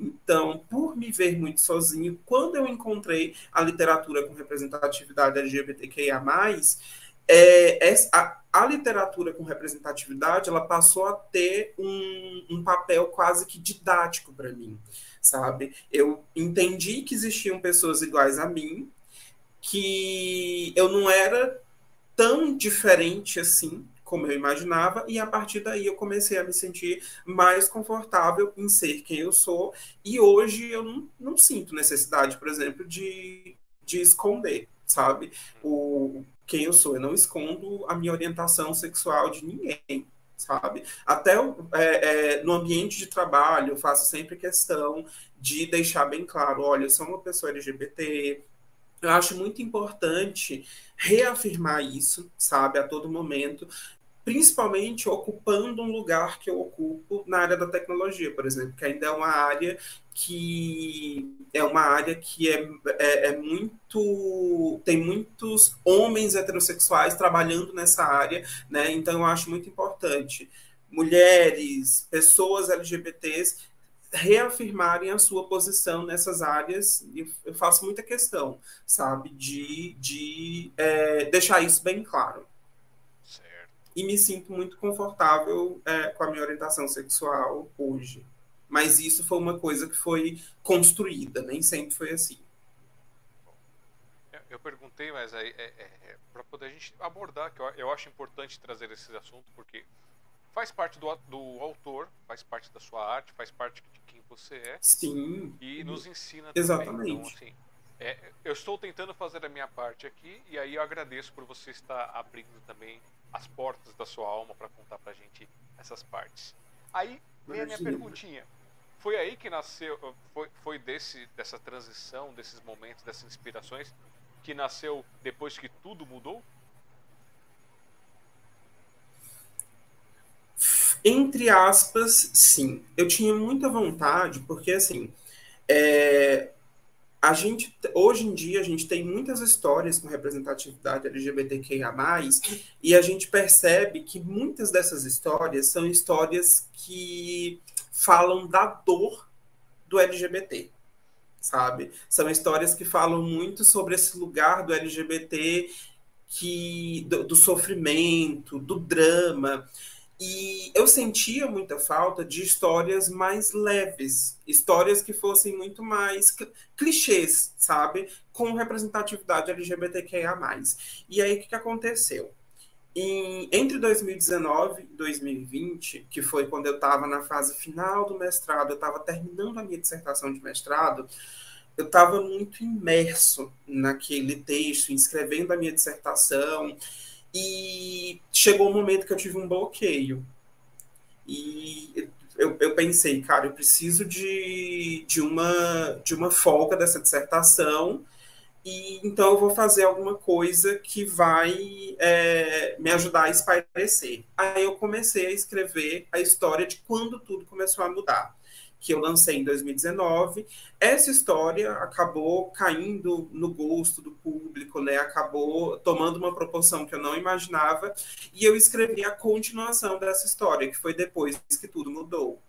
E aí, quando tudo começou a mudar, é um romance na versão, na perspectiva de um personagem, e depois que tudo mudou, é a mesma história narrada a partir da visão de um outro personagem. Foi basicamente assim que nasceu essa, nasceram essas histórias, quando tudo começou a mudar e depois que tudo mudou. Eu não consigo falar delas assim, é, como se fossem obras isoladas, porque elas se complementam, tanto que hoje elas se juntam, né, se unem para dar. É, para fazer nascer a, o meu primeiro romance, que é baseado nesses dois contos.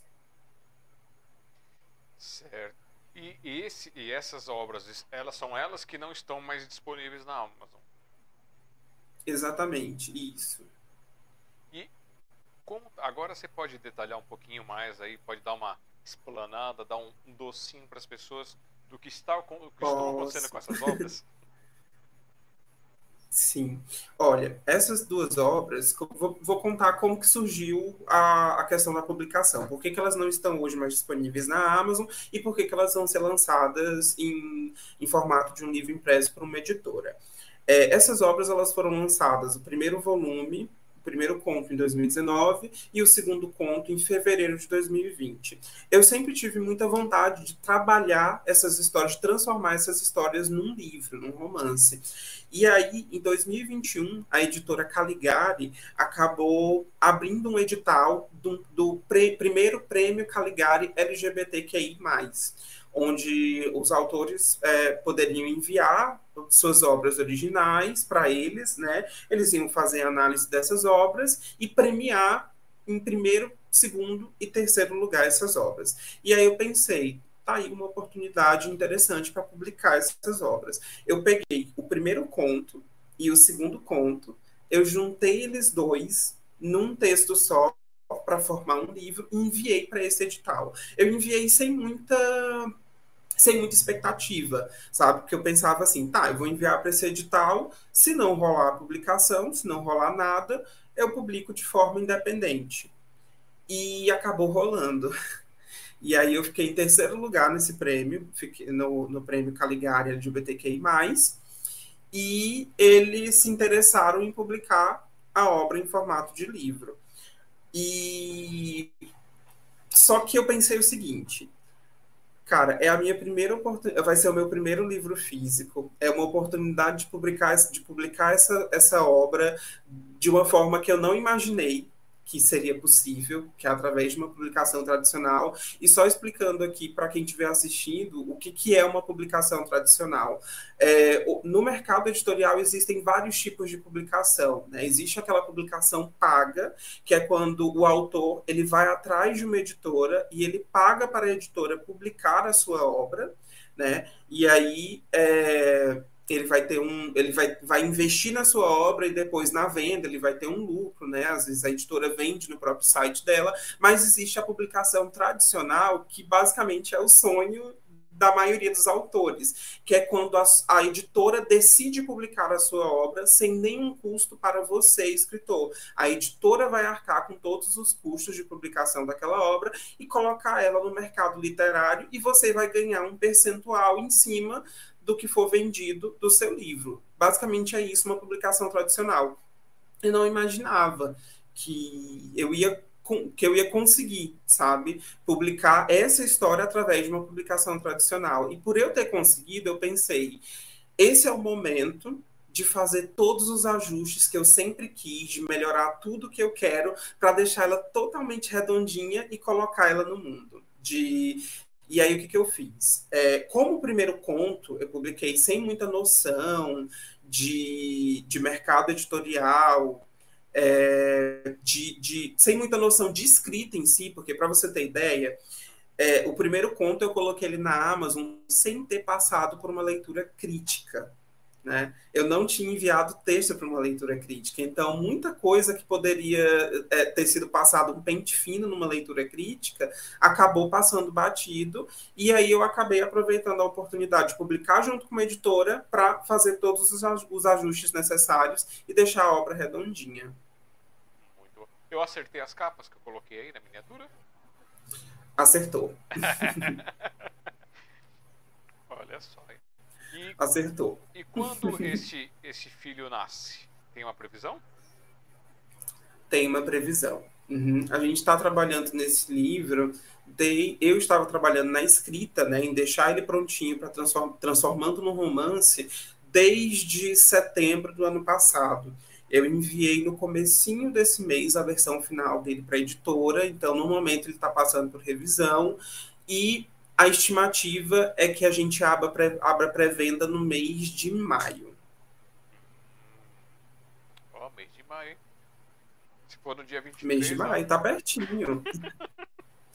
e até lá, até lá, Alexandre, muita coisa ainda vai ser revelada, porque é, o livro ele não vai os livros eles não vão ter o mesmo título né? Como eram duas obras eu juntei as duas obras para transformar num livro então ele vai ter um título diferente a gente vai fazer a revelação do título todo o conceito das capas foi reformulado tem muita coisa nova na história sabe? Tem muitos capítulos inéditos que não estavam disponíveis nos contos da Amazon e vão estar no romance então tem muita informação aí para soltar para os leitores até maio, que é quando a, a, a pré-venda vai começar. Então, vocês que estão assistindo, que estão interessados, não se esqueçam de ir lá. Ó, vocês, vão, vocês vão encontrar material sobre isso no Instagram, arroba Cássio Cipriano, no Twitter, arroba Cipriano Cássio, no site dele, provavelmente ele vai postar alguma coisa lá, que é o cassiocipriano.com.br no YouTube, youtube.com.br Cipriano e o TikTok, arroba Cássio Cipriano. E aí depois vocês vão lá e encomendam os livros quando for sair a pré-venda, tudo aí no cassiocipriano89 ah, e olha, é muito importante frisar é, a o quanto é interessante o leitor comprar um livro na pré-venda. Isso ajuda muito o autor, porque é, geralmente as editoras elas utilizam né, toda a procura do livro na pré-venda para fazer as primeiras estimativas né, sobre é, para posicionar o livro no mercado. Né? Então é muito importante leitores comprarem livros em pré-vendas. Fica a dica aí do Cássio Cipriano. Eu fiquei curioso, agora voltando um pouquinho hum. para trás, e aí a gente vai fazer um pulo para trás ainda. É, você falou das suas composições que você escrevia, tudo. Você faz a composição musical, uhum. você também compõe as letras, né? Você tem alguma delas aí para ler pra gente? Hum, nossa, que vergonha. eu tenho. Eu sou mal, eu esqueci disso. Cara, deixa eu ver se eu. Porque essas composições, elas são bem antigas já, sabe. Alexandre? Deixa eu ver se eu vou encontrar elas aqui. Tá, enquanto você procura, eu vou mandar um beijo para Dulce Helena, ah. que mandou um boa noite para você também, Dulce, lá do café. Beijo para você, obrigado por estar aqui com a gente acompanhando. Obrigado a todos que estão escrevendo alguma coisa. A Ana Carolina escreveu que ela lembrou do filme é, Her aquele que a gente estava falando sobre a parte de tecnologia também. Ah.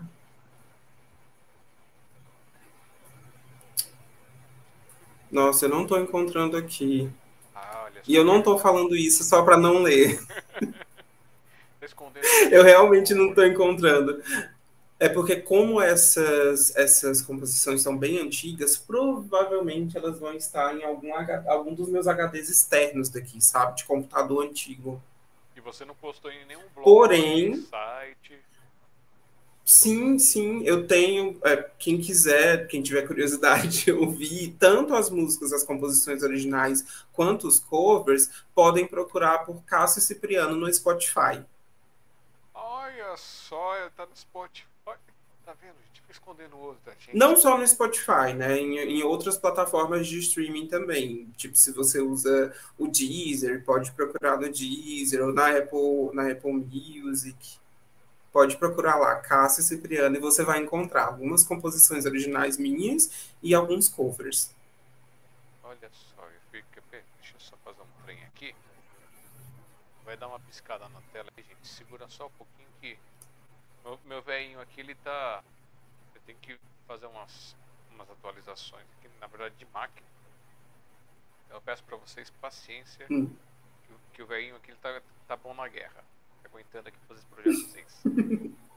Então, Spotify, né? Spotify. Isso. Vamos ver aqui, se No meu canal do YouTube também vão ter algumas coisas. Tem as composições lá? É. Uhum. Deixa, eu te mandar, deixa eu procurar uma pra te mandar aqui. Vou pegar aqui.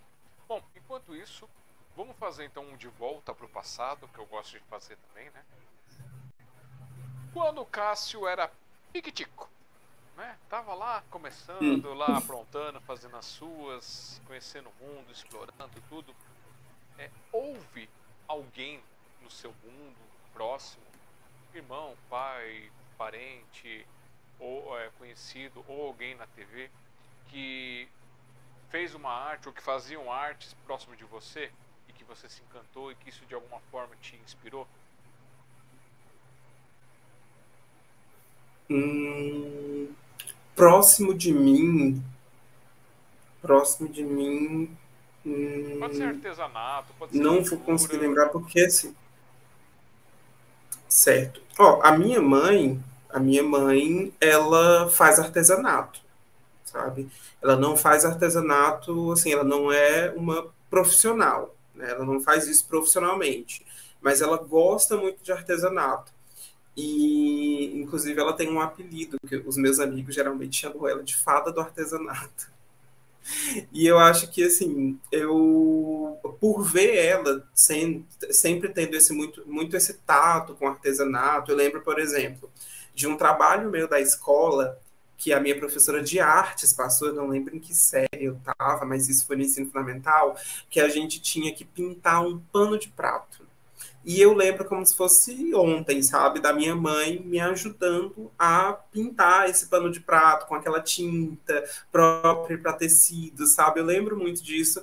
Foram, foram umas flores que ela me ajudou a pintar e ficou muito lindo, sabe? Então, assim, a minha referência mais próxima de uma pessoa que tem tato para arte é a minha mãe. Mas é, vale ressaltar que, assim, na minha família, é, Alexandre, eu não tenho muito, eu não tenho muitos artistas na família. Então, assim, eu não tenho, por exemplo, uma referência próxima de uma pessoa que eu via tocando violão na infância, sabe? Na minha infância, eu nunca tive artistas muito próximos a mim, mas sempre tive esse interesse é, por arte, essa vontade de fazer arte. E a pessoa assim mais próxima a mim que eu lembro que tem é, que leva jeito para a arte, né? Não é, não faz isso profissionalmente, mas também gosta de explorar as suas habilidades artísticas é a minha mãe. Então temos uma influência, uma sementinha da mamãe ali na parte da arte. Tem uma sementinha. Inclusive foi ela que semeou a sementinha do leitor em mim, né? Que futuramente se tornou é, é, um, um, o interesse pela escrita, mas foi ela que começou aí esse ela que incentivou, né, esse meu interesse pela leitura. E esses, essas, já que você falou desse projeto da escola aí de pintar no pano de prato, você chegou a experimentar essa área de artesanato, com pintura, desenho? Cheguei, inclusive, tem uma das capas do meus, do, dos meus e-books que é uma ilustração minha. Se você puder colocar aí na tela o, o Teu Beijo. Deixa eu pegar, deixa eu pegar. Teu Beijo é uma ilustração minha. Eu sempre tive muita vontade, sabe, de aprender a desenhar, mas é, é, nunca tive muita dedicação. E aí, na faculdade, no último período da faculdade, eu tive uma disciplina de computação gráfica. E nessa disciplina, a gente aprendeu a mexer do CorelDRAW. E aí eu fiz essa ilustração, inclusive, que é a capa do livro, é uma ilustração dessa época da faculdade. Eu fiz ela, acho que com uns 19, 20 anos de idade, e eu utilizei ela em 2020 num livro. Já com 30 anos de idade, utilizei essa ilustração que eu fiz lá na adolescência. Tá vendo? Escondendo o ouro. Eu sabia que tinha ouro escondido aí, ó. o ilustrador Alexandre. Olha só, gente. e conta então, já que a gente está falando sobre, sobre essa capa, conta hum. o que é esse conteúdo. É, ele tá na Amazon, não tá? Como é que é? Ele tá na Amazon também. É, esse, esse inclusive, é, é uma história, é uma novela que se passa no interior, é uma novela jovem adulto, com personagens adolescentes, então é uma história para o público adolescente, com representatividade LGBTQIA+, está disponível na Amazon, e inclusive é uma história que, posteriormente, vai ter uma continuação e vai ser transformada em livro. Hum, olha só que bacana. Então, gente, acompanhe aí eu tô aqui navegando no, no, no teu YouTube e eu tô tentando descobrir hum. qual que é a tua música autoral. Fala o nome aqui pra poder olhar. Cara, deixa eu ver o que eu acho aqui. Eu tô que aqui. autoral. Né? Tem uns covers aqui. O rapaz tem quase 4 Olha, mil inscritos, tem... gente. Vamos lá se inscrevam pra aumentar os números. Olha, é, se você procurar, se você procurar a música Delicadamente Destruído, ela é uma música autoral. Eu consigo te mandar ela no chat aqui, né? Eu vou te mandar aqui no chat. Opa. Tô te mandando. Deixa eu... Ah, consegui. Peraí, gente, só um instantinho que vai dar uma desconfigurada aí pra vocês, mas a gente já, já voltamos à tela normal, só pra pegar o link aqui dentro. Aqui, ok. Então, eu vou colocar aqui pro pessoal te assistir. Ai, eu fiz, fiz caca.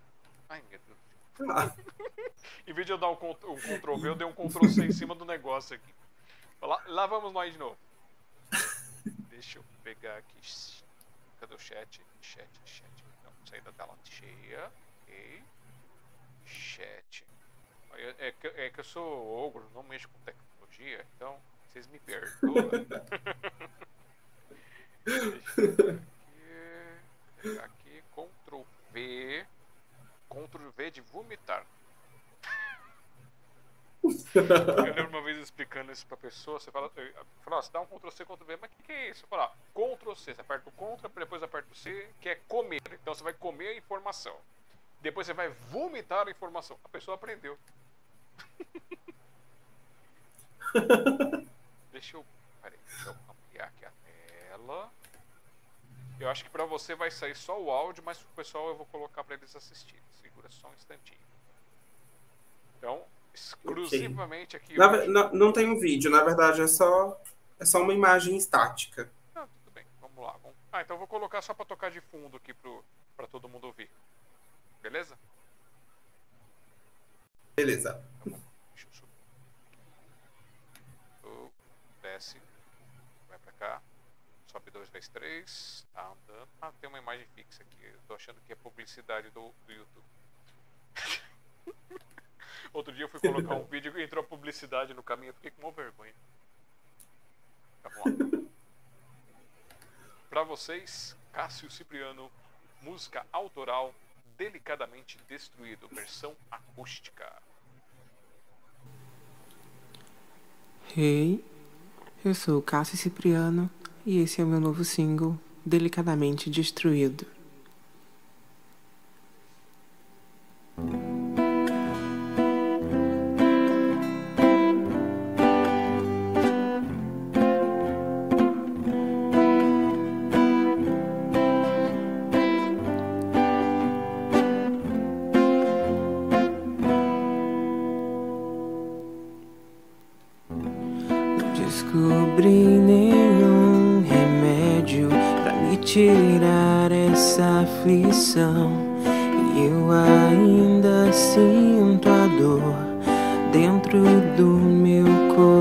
coração. O sofrimento é tão intenso, é difícil de suportar. Mas eu ainda sinto amor por mim mesmo e não vou deixar meu coração ficar nessa escuridão e sofrer por alguém e o pisoteou no chão. Eu dei ouvido aos meus instintos e me deixei acreditar que tudo aquilo era real. E o sentimento estava lá. O sofrimento é tão intenso difícil de suportar, mas eu ainda sinto amor por mim mesmo e não vou deixar meu coração ficar nessa escuridão e sofrer por alguém. Isso aí. Que o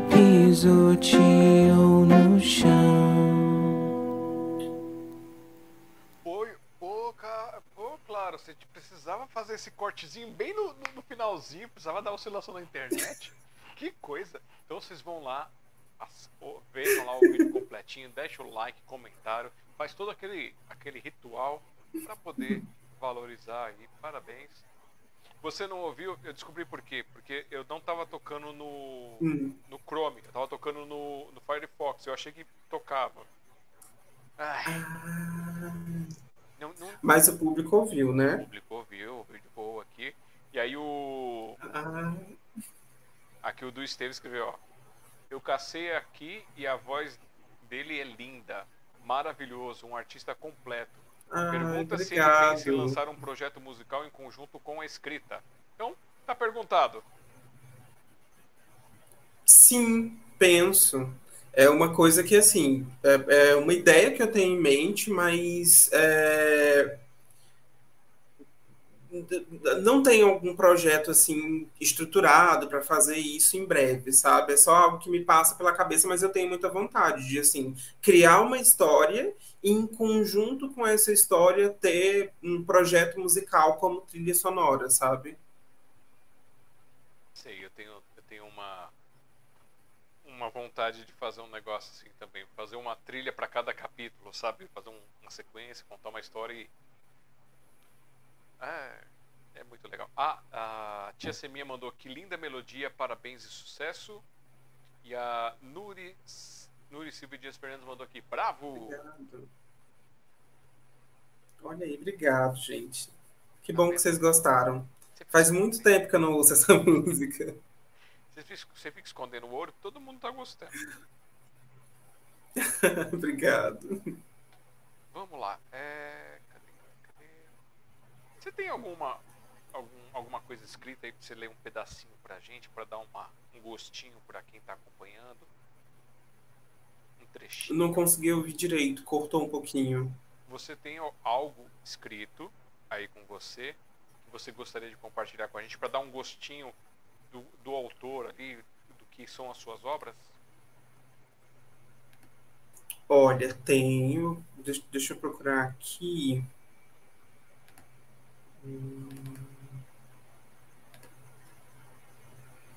E só para te falar uma outra coisa. Hum. Segunda hora de live. Parabéns. Olha aí. O tempo tá passando e a gente nem.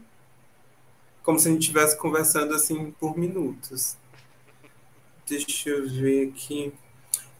Eu vou ler um trechinho da, da, da minha, de uma crônica minha que está na antologia Você Não Está Sozinho. Deixa eu abrir aqui.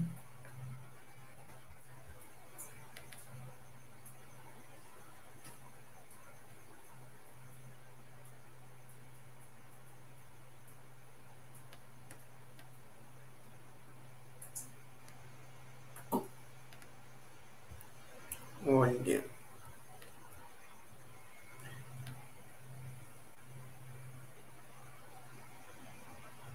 Deixa eu ver aqui.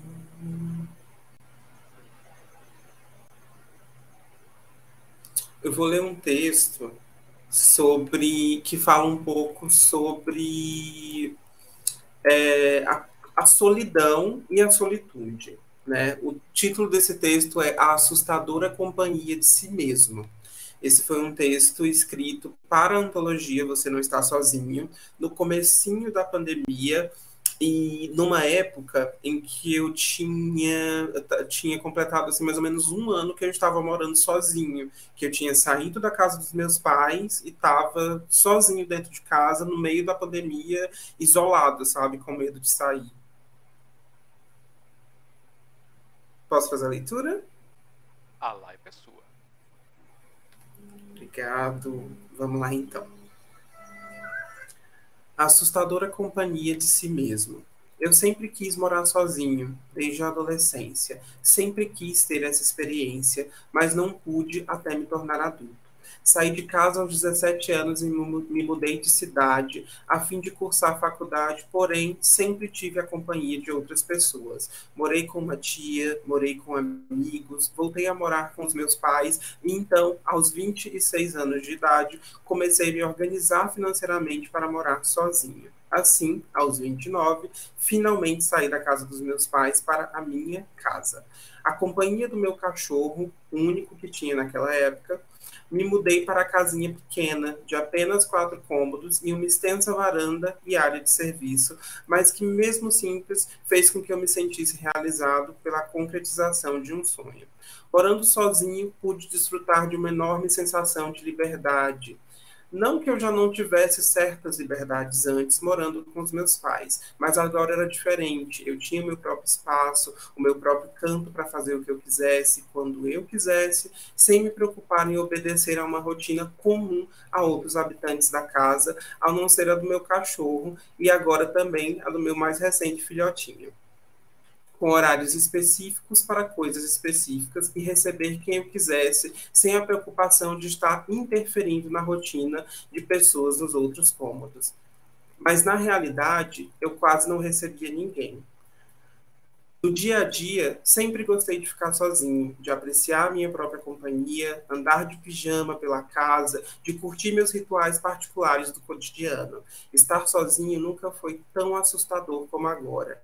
Estar sozinho, em isolamento por conta de uma pandemia, implica em não poder sair sempre que bem entender, implica em lidar com o tédio, em ter que encarar os pensamentos desagradáveis que não irão embora depois de uma distração fora de casa ou da companhia de alguém para um filme. É extremamente desconfortável ter que encarar os seus fantasmas sozinho. Em algumas situações pode ser perigoso, e se esse for o seu caso, busque ajuda sentindo que não tem para onde correr por estar sozinho dentro de uma casa pequena, quando tudo o que mais se quer é poder sair, mas lá fora é a, realidade ainda é mais assustadora e perigosa. Por maior que seja desagradável, entediante, frustrante, é melhor conviver com o caos dentro da sua cabeça e buscar maneiras saudáveis de contê-lo aí dentro da sua casa do que lidar com o caos lá fora. Com o passar dos dias, as, as coisas vão se tornar mais leves e fáceis de lidar,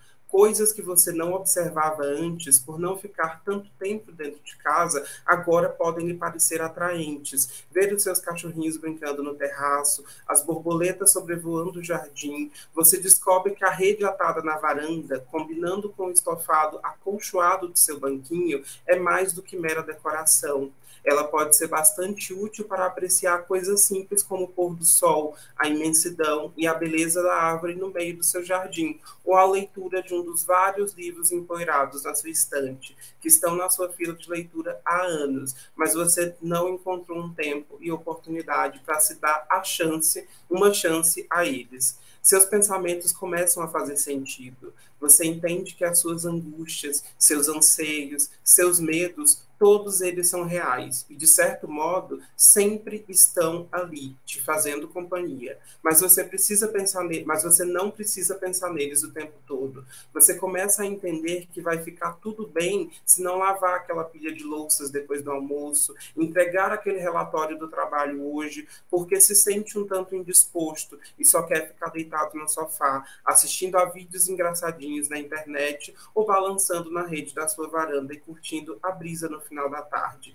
E está tudo bem, vai ficar tudo bem. Sei que talvez muitas coisas que mencionei nesse texto não devem fazer sentido para você, porque provavelmente você não tenha um cachorro, um jardim na sua casa ou uma rede atada na sua varanda, porque talvez você nem tenha uma varanda ou uma rede. Por isso, eu te convido a observar com bastante atenção as coisas simples que estão em seu entorno. Encontre o sentido nas pequenas coisas que estão perto de você, dentro da sua casa e que você pode utilizar para estabelecer uma dinâmica de convivência saudável consigo mesmo. Faça isso como um exercício para desacelerar, para compreender que por hora é melhor que o mundo lá fora não esteja ao seu alcance. O melhor agora é que ressignifiquemos nossos próprios universos particulares para que eles nos sejam um bom abrigo.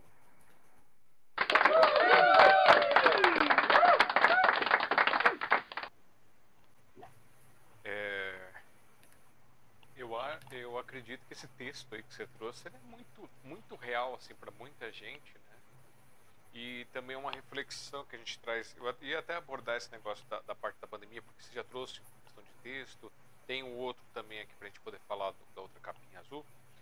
Mas Isso. uma coisa que foi observada e é realmente verdade quanta gente não gosta da sua casa, não gosta do seu lar e descobriu isso por causa de uma pandemia porque não podia sair dali.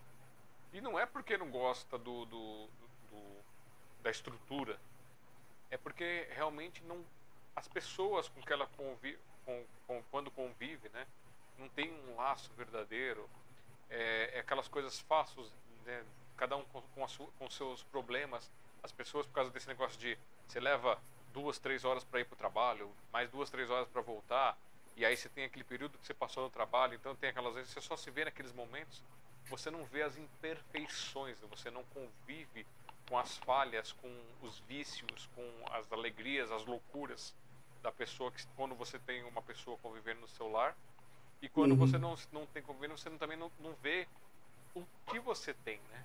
Tipo, ah, eu não tenho um espaço, mas você não aprecia o seu espaço, você não aprecia o seu canto. É só um, um lugar onde você repousa. E aí, quantas futilidades a gente tem no nosso lar.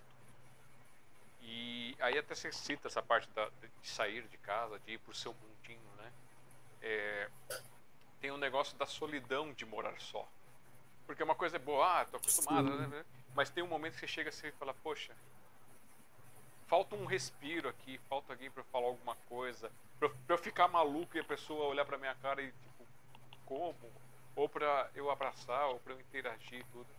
E os, os, bichinhos eles ajudam bastante e, e, salvam muitas coisas tudo, mas o convívio, a interação, né?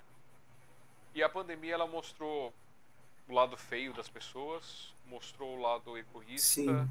despertou isso, mostrou que as pessoas é, elas querem sair de casa não é porque tipo ah, o mundo lá fora é melhor porque eu quero estar na balada é porque elas estão fugindo tá todo mundo fugindo eu, eu acredito que Sim. os tá muito rebelde porque eles querem fugir das suas vidas das suas casas por não terem se permitido se encontrar nessa alegria aí agora eu entro na minha pergunta a sua visão desse processo de ter entrado na pandemia de ter vivenciado e deste momento que a gente está começando meio que a voltar ao normal que nunca vai existir? Olha, eu tive, assim, vários momentos, sabe, em que a, a, a, minha visão sobre a pandemia, o meu sentimento em relação à pandemia, ele foi mudando, sabe? No começo da pandemia, quando lá entre março e, e julho de 2020, né, foi um momento muito, uma sensação de estar meio que um período de férias, sabe? Tanto que eu pensei assim, vou ficar bastante tempo em casa, vou conseguir é, me organizar para focar em escrever bastante, em criar vários projetos, e realmente foi uma coisa que aconteceu, sabe? No começo da pandemia, eu acabei focando, consegui focar em criar duas histórias, dois projetos diferentes que, a gente, que foram lançados é, ali mesmo no primeiro semestre de 2020, só que logo depois eu percebi que é, veio um cansaço, sabe? Por conta desse período de imaginar que aquele momento era um período meio que de férias e fazer tanta coisa ao mesmo tempo. A pandemia foi se alongando, aquele período de férias, entre aspas, não estava acabando e veio um medo, uma angústia, uma ansiedade. E o sentimento em relação à pandemia mudou. Foi um sentimento de cara, quando que isso vai acabar, sabe? É, quando que eu vou, que a gente vai sair dessa situação? Foi um sentimento realmente, foi um momento em que eu realmente me senti muito amedrontado e a terapia foi muito importante para atravessar esse momento. E aí, o momento em, em, o momento atual, né, e a gente ainda está, entre aspas, é, é, dentro de uma pandemia que a, a gente está controlando, né, e aos poucos voltando à normalidade, é um sentimento de poder, assim, dar aquele respiro, sabe? Respirar, respirar um pouco mais aliviado, vendo que as coisas estão voltando aos poucos a entrar nos eixos sabe? Então, ao longo desses dois anos, ao longo de 2020, 2021, é, eu tive diferentes sensações, diferentes sentimentos em relação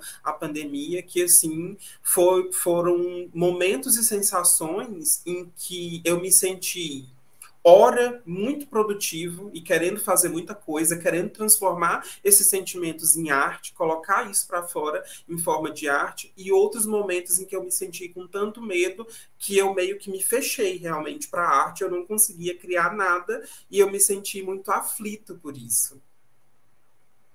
É, foi, é, foi um momento tenso. Eu, eu lembro que o primeiro momento foi tipo lascou, né? Porque como eu falei, trabalho conta, aí você fala, já, já tem os períodos ruins né, do, do, do ano para você ter mais negócio, ter menos negócio, já foi acontecendo. E eu tinha planejado, assim, no meu 2019 eu tinha conseguido fazer uma recuperação e eu já tinha objetivado, uhum. beleza, 2020, é, se eu seguir nessa linha de ajustes que eu fiz, eu vou conseguir entrar no ponto de equilíbrio financeiro e aí vai me permitir começar a fazer as reformas de casa, tudo. Que eu tô aqui numa casa que já tem mais de 40 anos, ela é feita de tijolo de barro com uhum. tijolo de barro, não tem uma estrutura e tá cheia de trinco, cheia de coisas, né, para fazer. E tudo que aconteceu não me permitiu resolver isso. E aí eu falei assim, não, beleza, então ano que vem eu vou começar a mexer nisso, eu vou começar a ajeitar, vou começar a dar sequência. Algumas coisas eu mesmo faço, eu meto a cara e dou uma de pedreiro, dou indicando, me vira. Olha aí. E, e aí entrou, e eu tava fazendo café, tudo, aí entrou esse negócio da pandemia, aí eu falei, pô, não tenho mais o café com poesia, não tenho. Como o mercado bagunçou, aí eu pensei, poxa, a reserva que eu tinha conseguido fazer vai para o espaço, e aí o meu medo era que isso fosse muito rápido. Aí eu comecei a entrar em parafuso, já tava, já tô há alguns anos fazendo é, a, a, terapia com psicólogo, motivos pessoais. E aí eu venho falando sobre isso pro pessoal, mas eu, eu entrei nesse parafuso e aí, continuando a terapia, essas coisas, eu falei, ah, é uma coisa boa. Foi aí que nasceu o Sinopse. Que na verdade era é, programa de é, a live entrevista da Sociedade Mundial dos Poetas. o nome gigantesco do, do, programa que não tinha nome sinopse que veio recente. E aí eu fiz o piloto, e aí fui aperfeiçoando, aprendendo, entendendo como é que eram as coisas. Achei gostoso, era um sonho que eu já tinha de fazer esse bate-papo, de registrar as histórias de vocês para que fossem contadas, porque assim, tem muito talk show, tem muitas coisas, tem podcast, e aí geralmente o pessoal vai lá, começa, faz a pergunta, já corta, faz a outra, corta, e não tem aquele, aquele envolvimento, aquela interação, aquelas coisas. Falei, eu vou dar uma de orelhudo, vou pegar e vou, vou fazer do jeito que eu acho que tem que ser feito. E me inspirei em algumas coisas e comecei a produzir o programa aqui para vocês. E estava num pânico, preocupado com o pai, preocupado com a mãe, preocupado com conhecidos, preocupado com um monte de gente, porque o pessoal sabia que não ia se cuidar direito e, e as coisas como é que estavam acontecendo.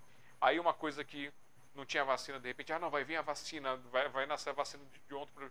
Mas peraí, até onde eu sabia, as vacinas levavam anos para serem desenvolvidas e o medo de, disso, disso dar errado, disso dar problema, tudo. Até que quando começou a sair as vacinas, o pessoal que é do, do das altitudes lá da, da, da ciência, da, da medicina, coisas, decidiram descer dos seus palanques e falar, gente, é assim que funciona. Começaram a explicar, começaram a falar com nós mortais. E aí que eu entendi que exist, já existiam tecnologias fantásticas que estavam avançando para outras coisas e que elas iriam ser utilizadas para poder desenvolver isso de uma forma mais rápida. E aí foi quando eu comecei a ter segurança, ter segurança, e quando surgiu a ideia da vacina mesmo, começou a fazer a aplicação, eu falei, tô na fila, vou me aplicar. Porque até metade do processo, eu não falei, não, eu vou deixar primeiro as pessoas se aplicarem para ver que reação que vai dar, né? Medo, medo total. E quando começou a surgir, eu falei, não, beleza, eu entendi como é que funciona, eu entendi que foi criada uma tecnologia que avançou muito, é que nem é, diria, dizia Renato Russo, né? Uma guerra sempre avança uma, a tecnologia, seja ela guerra santa, quente, morno, fria. E a gente estava numa guerra contra uhum. um vírus, uma coisa assim. E aí foi um avanço fantástico que trouxe outras possibilidades, que vão trazer outras coisas maravilhosas por aí. E que tem muita gente que eu sei que ainda tem medo porque não conseguiu entender isso que eu consegui entender. E a gente tenta conversar para poder avançar. E eu até hoje eu sou cagão vou para os lugares, os lugares que eu estou indo, agora que eu estou me permitindo. Eu fiz alguns testes, eu me senti mal indo a esses lugares por estar no meio das pessoas, me deu um, algumas séries de ansiedades.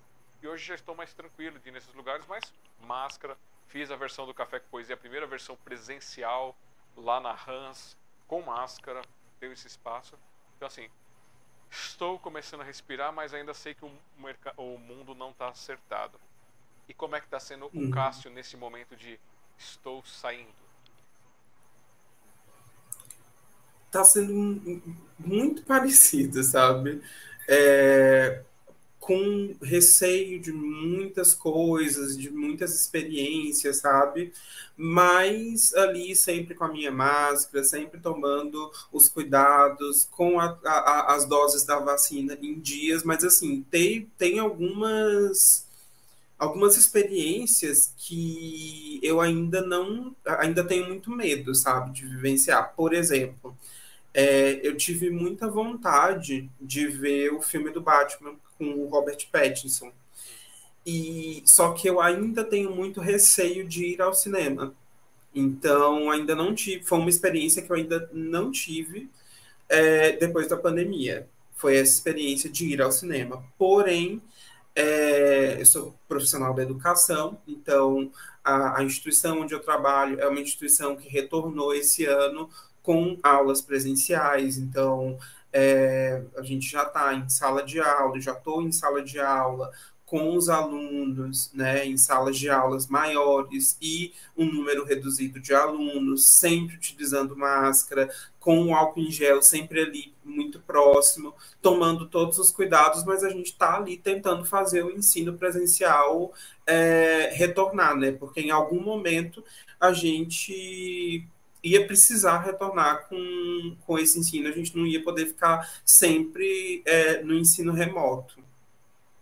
Infelizmente, é por causa desse distanciamento social que nós vivemos, né, que não permitiu é, dar estrutura de conhecimento para as famílias é, poderem ter a condição de colocar seus filhos para isso, seus alunos, e também o respeito que não foi criado em casa, porque o pessoal acha, ah, você está na frente de um celular, está na frente do computador, você não está fazendo nada. Então, é, eu acho que ainda uhum. avançou bastante a questão de, de oportunidades de home office e de ensinos à distância e tudo. A gente avançou um pouco nisso, mas ainda tem muito o, o social, que é o que a gente ainda passa de muitas famílias que não tem o mínimo, né? Que é água, que é esgoto para poder Exatamente. Tratar, não tem uma condição mínima de alimentação para poder conseguir se preocupar com as coisas e poder se, é, se, se proteger, se poder desenvolver. Então, assim, é, ainda vivemos num mundo muito, muito desigual. Sim, nossa, e eu estou numa região onde é, é, a conectividade de internet ainda é muito precária, sabe? Então, essa questão do ensino remoto foi bem desafiador é, entre os anos de 2020, os anos de 2020 e 2021, porque muitos alunos meus residem em municípios vizinhos, onde não há, não, não, eles não têm acesso a uma boa conexão de internet, então bem um grande desafio, sabe? Fazer as aulas remotas nessas condições. E falando sobre o texto que você nos trouxe aqui, que vocês vão lá na Amazon e podem pegar o e-book, e vocês podem entrar em contato com ele para saber, para incentivá-lo até transformar isso em mídia física, para que ele tenha oportunidades aí junto com a editora e tudo mais. Vão lá na pré-venda do livro dele para poder incentivar. A tia Seminha escreveu: Impactantes suas palavras, Cássio, e com certeza é muito real. Faz sentido perceber tudo que nos cerca. É preciso importar-se, ser companhia de si próprio. Parabéns pela crônica. Obrigado, tia Selminha. E é isso mesmo, né? Perceber aquilo que está ao nosso redor, mesmo as coisas simples que às vezes no, no, na correria do dia a dia a gente acaba não prestando tanta atenção, não dando tanto valor assim. E agora eu estou colocando aqui a capinha, preciso só alinhar, porque eu acho que eu fiz caquinha, alinhadinho, que é ao que o futuro é, ao futuro que me espera. Eu já tá falando errado, olha eu doido. Isso. Ao futuro que me espera. Então, já que a gente está dentro do. Eu acredito que a gente esteja dentro do tema do livro, conta, do livro da publicação, conta pra gente aí.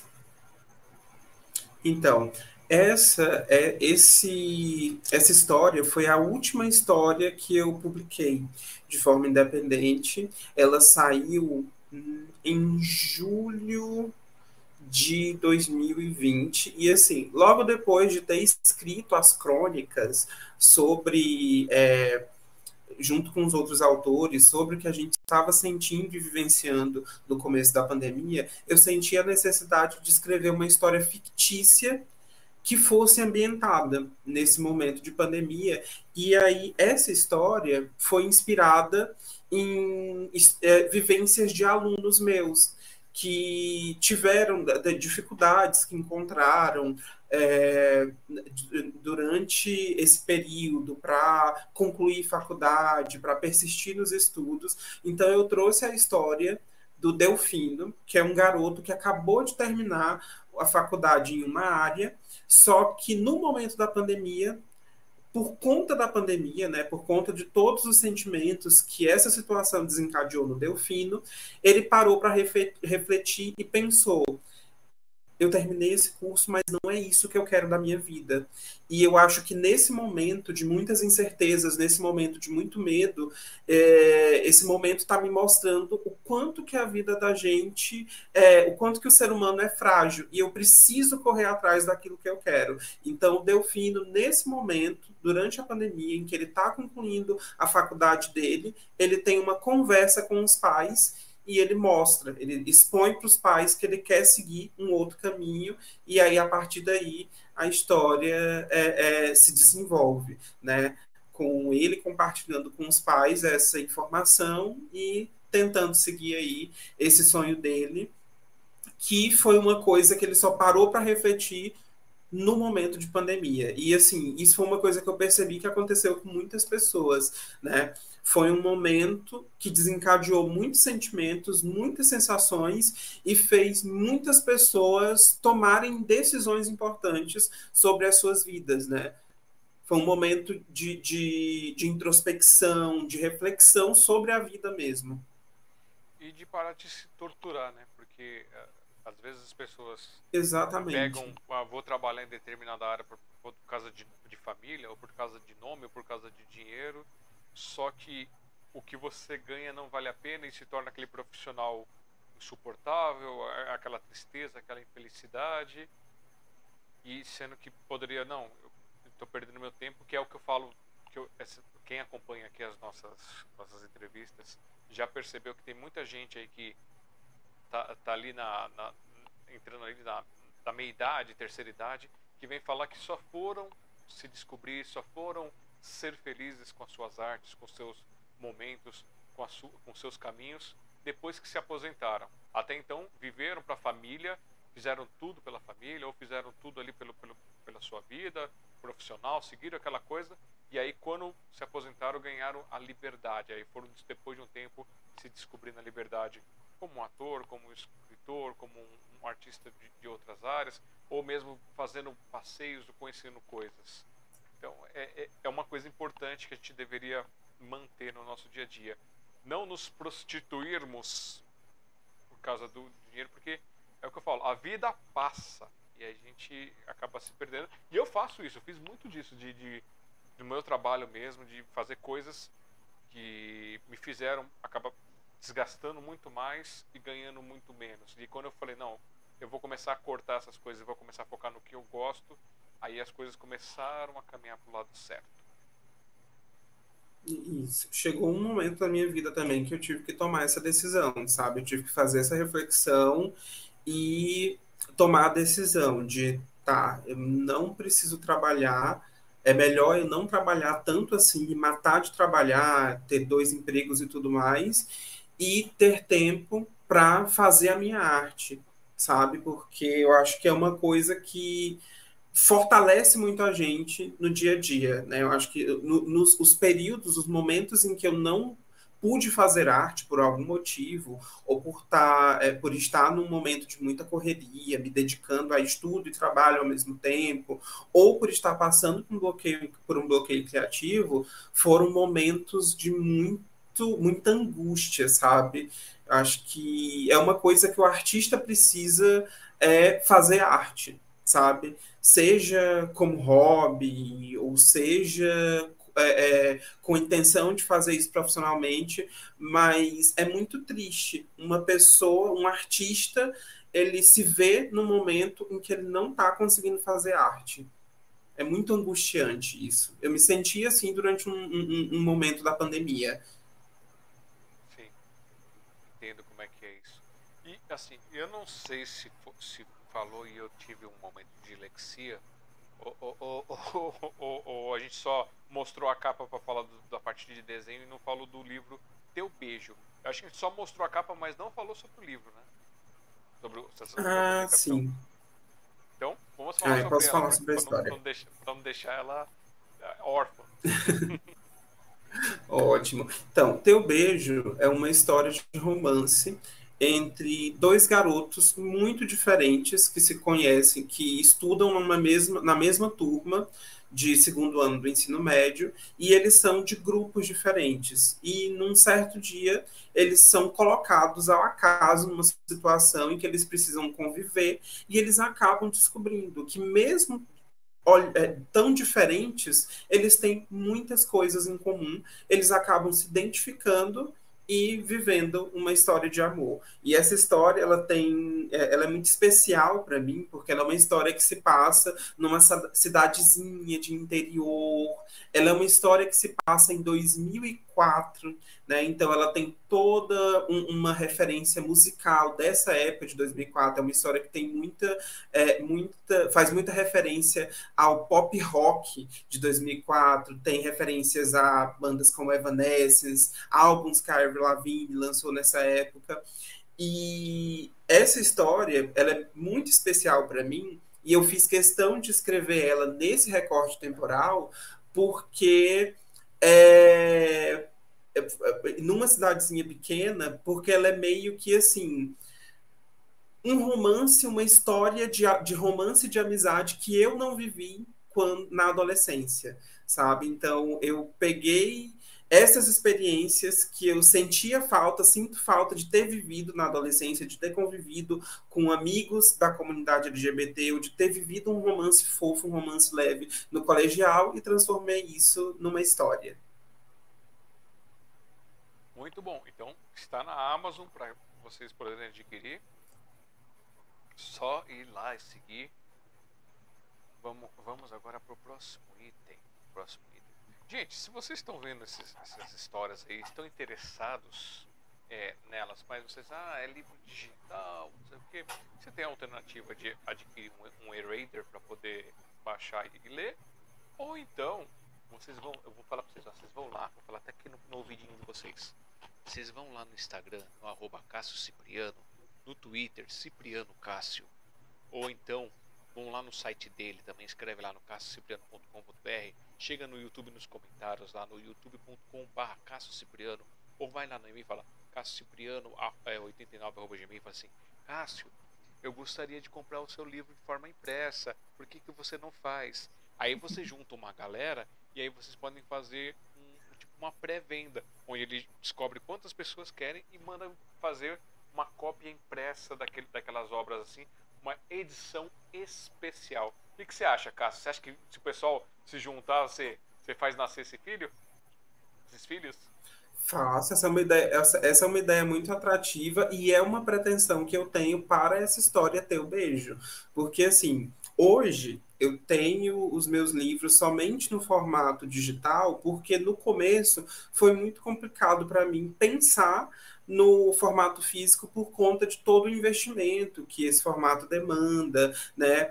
De você ter contato com uma boa gráfica, pensar na, em toda a diagramação. Então, acaba que para um autor independente que não tem tantos recursos para investir na publicação do seu livro, o formato digital acaba sendo muito mais interessante, porque é, hoje em dia, na, a, a, na Amazon, você consegue publicar a partir de um arquivo em doc mesmo, né, no Word. É. Então, acaba sendo muito mais acessível para o autor e até para o consumidor final, porque o valor do e-book, comparado ao valor de um livro físico, ele é bem mais barato. Por exemplo, todos os meus livros físicos hoje, eles estão disponíveis por R$ 5,99 R$ 5,99, R$ reais, com exceção do, da antologia Você Não Está Sozinho, que está disponível por R$ 1,99. Então, assim, o custo é, para o consumidor final, para o leitor, também sai muito barato.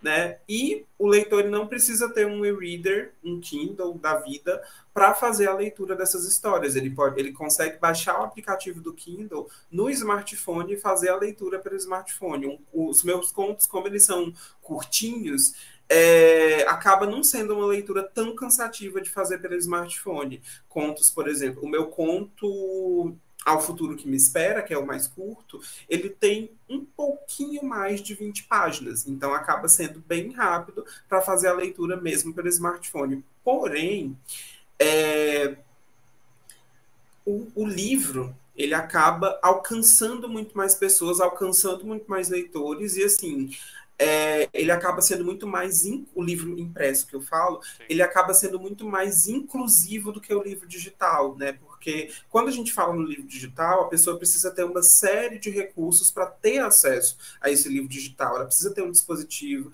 ela precisa ter uma conexão de internet, ela precisa ter uma conta naquela loja específica, ela precisa ter a, a é, precisa fazer, utilizar um recurso digital para pagamento, né? Porque a Amazon, até pouco tempo, eles não faziam é, a venda através de Pix, por exemplo, através de boleto, né? Você precisava utilizar um cartão de crédito. Então, quando você para para pensar no livro digital, ele é mais interessante, sai mais barato para o leitor publicar, acaba mais sendo acessível para os leitores, porém para os leitores que têm acesso a esse tipo de tecnologia. O livro físico não. O livro físico você consegue disponibilizar numa biblioteca pública, por exemplo. Sim. E pessoas que têm acesso àquela biblioteca pública vão conseguir ler a tua obra em formato impresso. Então, hoje, é, eu me preparo, já estou me preparando para lançar algumas dessas obras em formato físico, sim. Eu, eu, vou só te fazer, fazer uma correção do que você disse. Você falou a obra impressa. Não.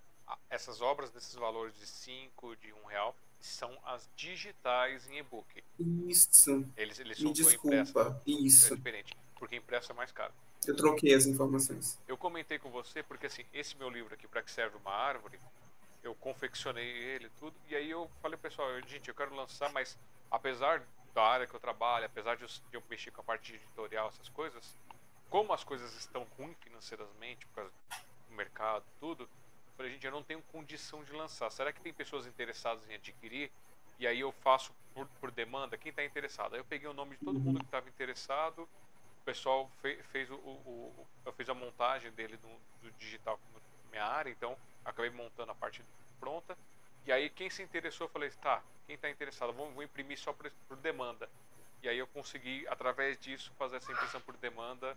E foi uma coisa legal porque abriu portas para que outros autores que eu, que eu conheço, eles se interessassem também em fazer isso, procurar os amigos para poder seguir nesse mesmo projeto. Porque esse aqui foi feito artesanal, né? Então a capa eu fiz fora, mas uhum. a parte interna de impressão, grampo, editorial, eu fiz aqui. Tem o ISBN, que aí isso é, Aí os custos que a gente não consegue fugir, tipo ISBN, ficha catalográfica, é, a parte é, editorial, no caso, quando a pessoa não tem, fazer essa parte de juntar o, o arquivo, tudo. Então, assim, há, há coisas novas que eu estou criando aqui que eu consegui, que é até um curso que eu vou fazer como é que a pessoa põe na Kindle, tudo, o livro. E também vou abrir algumas possibilidades de um projeto que está nascendo aí, para possibilitar para os autores poderem fazer essa demanda também, venda por demanda. Mas é assim, eu estou testando um parceiro der certo com o parceiro, vamos torcer para o parceiro ser bom, porque achar parceiro bom comercialmente é complicado. Aí vocês vão ter uma oportunidade de fazer as suas publicações. Eu vou ser a, a Amazon do mundo físico. Olha aí. É a, prete, a pretensão. Mas é, a gente já está chegando aí quase nas nossas três horas. Aí, e, assim, eu deixa eu ver o que eu tenho mais de perguntinha aqui para você. Ah, tenho, tenho mais, tenho mais uma pergunta aqui de, de outra, outro tipo de arte. E aí, se você se tiver mais alguma coisa para você dizer depois dessa pergunta que você que eu não falei, que eu não comentei, você pode dar a brecha para a gente entrar nisso. Ou eu vou fazer aquele momentinho comercial e a gente vai para as considerações finais. Certo? Tá bem. Então, uhum. agora a gente vai fazer a pergunta. O Cássio dançarino existe? não. o Cássio dançarino existe esporadicamente na frente do videogame para dançar um Just Dance. Ah. Pô, é legal, eu gostava de dançar. Nesse daí. Porque você não tem que mexer eu gosto de Just Dance. e... Isso eu acho legal. Eu entrevistei o irmão Black na, acho que foi semana passada. Foi semana passada. Aí ele me falando um negócio de dança, falando das artes tudo, e ele falou que existe uma dança chamada dança da lagartixa. Aí ele explicou, né, que aquele movimento meio desconexo que o pessoal fazia, tudo. Então tem, tem pessoas que fazem isso. Falei, pronto, achei a minha dança, porque eu sou desconexo para dançar. então, nós que não sabemos dançar e que parecemos lagartixa no asfalto, achamos a nossa dança. A dança da lagartixa. E olha que é uma coisa que eu acho muito legal, viu? É, é, um, é um, um, um, tipo de expressão artística que sempre me chamou a atenção, mas que eu acho assim extremamente complexo, sabe? Acho muito, muito, muito legal. É, assistindo os vídeos, videoclipes ou apresentações em premiações, aqueles dançarinos que acompanham os artistas e dançam de forma super sincronizada, sabe? É, acho muito massa é, é, as bandas de K-pop, né? Que assim dançam muito bem, né? Tem uma sincronia assim fora do comum, mas eu não me atrevo.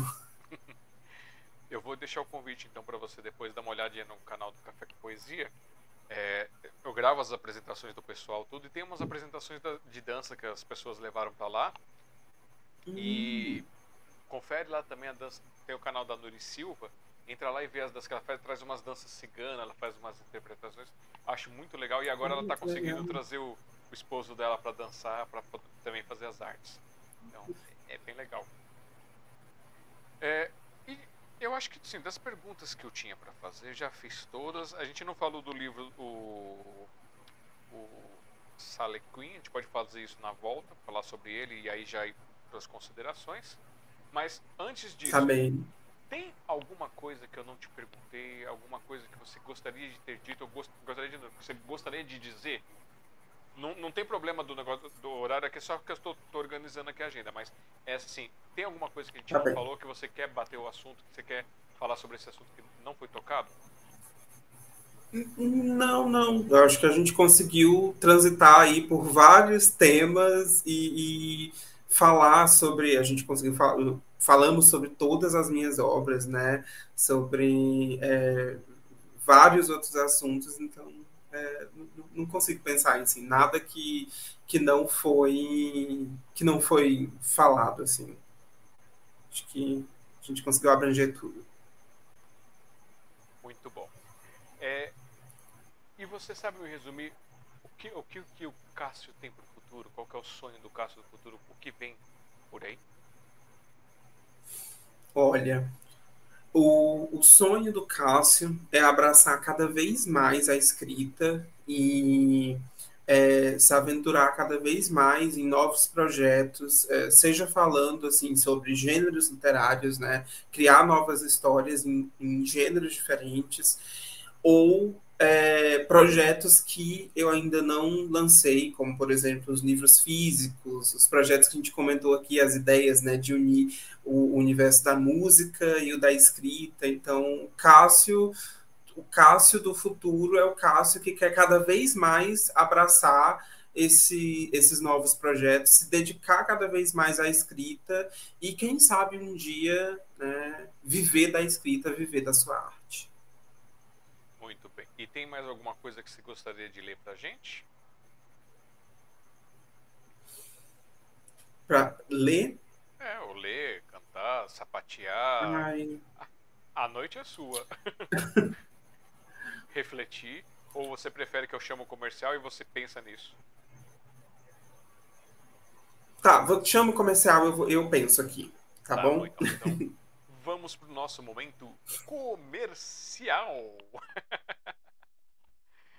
é isso aí, gente. Nessa noite aqui vocês estão recebendo Cássio Cipriano, que compartilhou já várias coisas legais, vários pensamentos, vários ensinamentos, várias aberturas de mente, caixinhas que, que, que foram abertas, mostradas muitas coisas legais.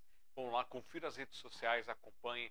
Se você é seguidor dele, você acompanha, gosta dos trabalhos dele, faça isso, junta o pessoal aí para poder é, ter um, um, número de pessoas suficientes para poder lançar essas obras em forma impressa, para começar a dar esses primeiros passos e dar mais visibilidade para o trabalho, para o sonho da arte e ter esse prazer, como disse aí a, a Ana Carolina, né? O cheirinho do livro novo ali impresso.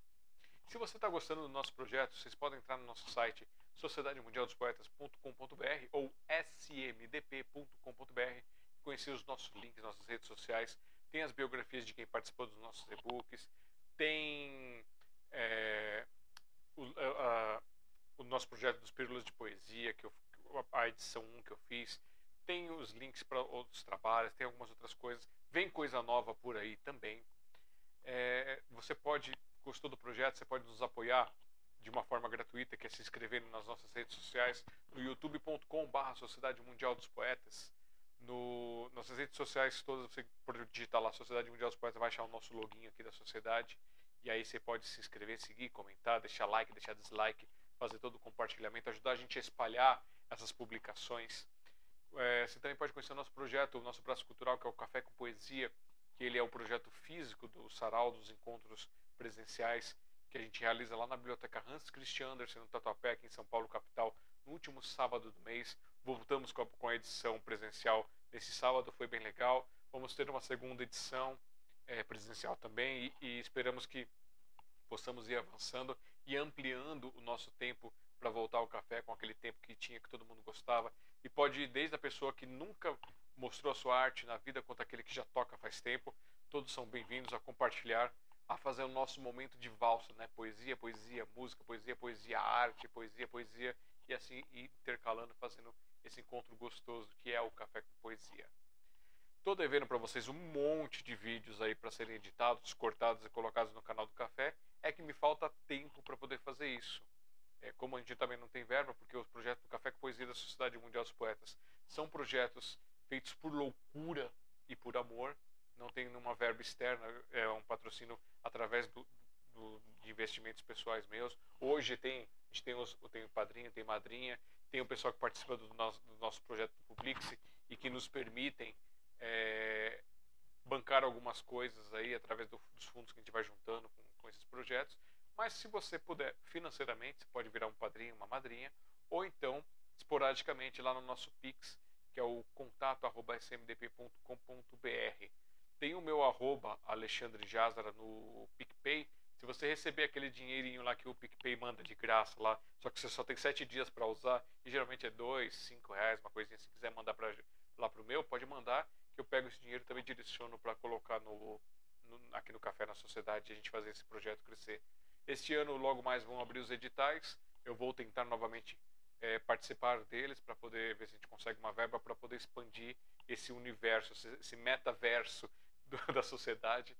Porque sem grana, já estou fazendo o que estou fazendo, imagina quando puder ter um, uma graninha para fazer muito mais para vocês. E se você quiser conhecer nossos projetos do Publix, vocês vão aqui no ebook.smdp.com.br e vão conhecer o Publix, baixar gratuitamente desde a coleção 6 os e-books formato PDF do, de quem participa, trazendo seus versos, pensamentos, crônicas e outros textos aqui. Esses, são, esses livretos são feitos artesanalmente, a capa eu mando fazer fora, mas a parte de corte, impressão, edição eu faço aqui. E aí, todos aqueles que participam, cada página participada recebe um exemplar é, impresso e o valor para participar para uma página, que dá direito a um exemplar, com envio para qualquer canto do Brasil já incluso, é de 25 reais.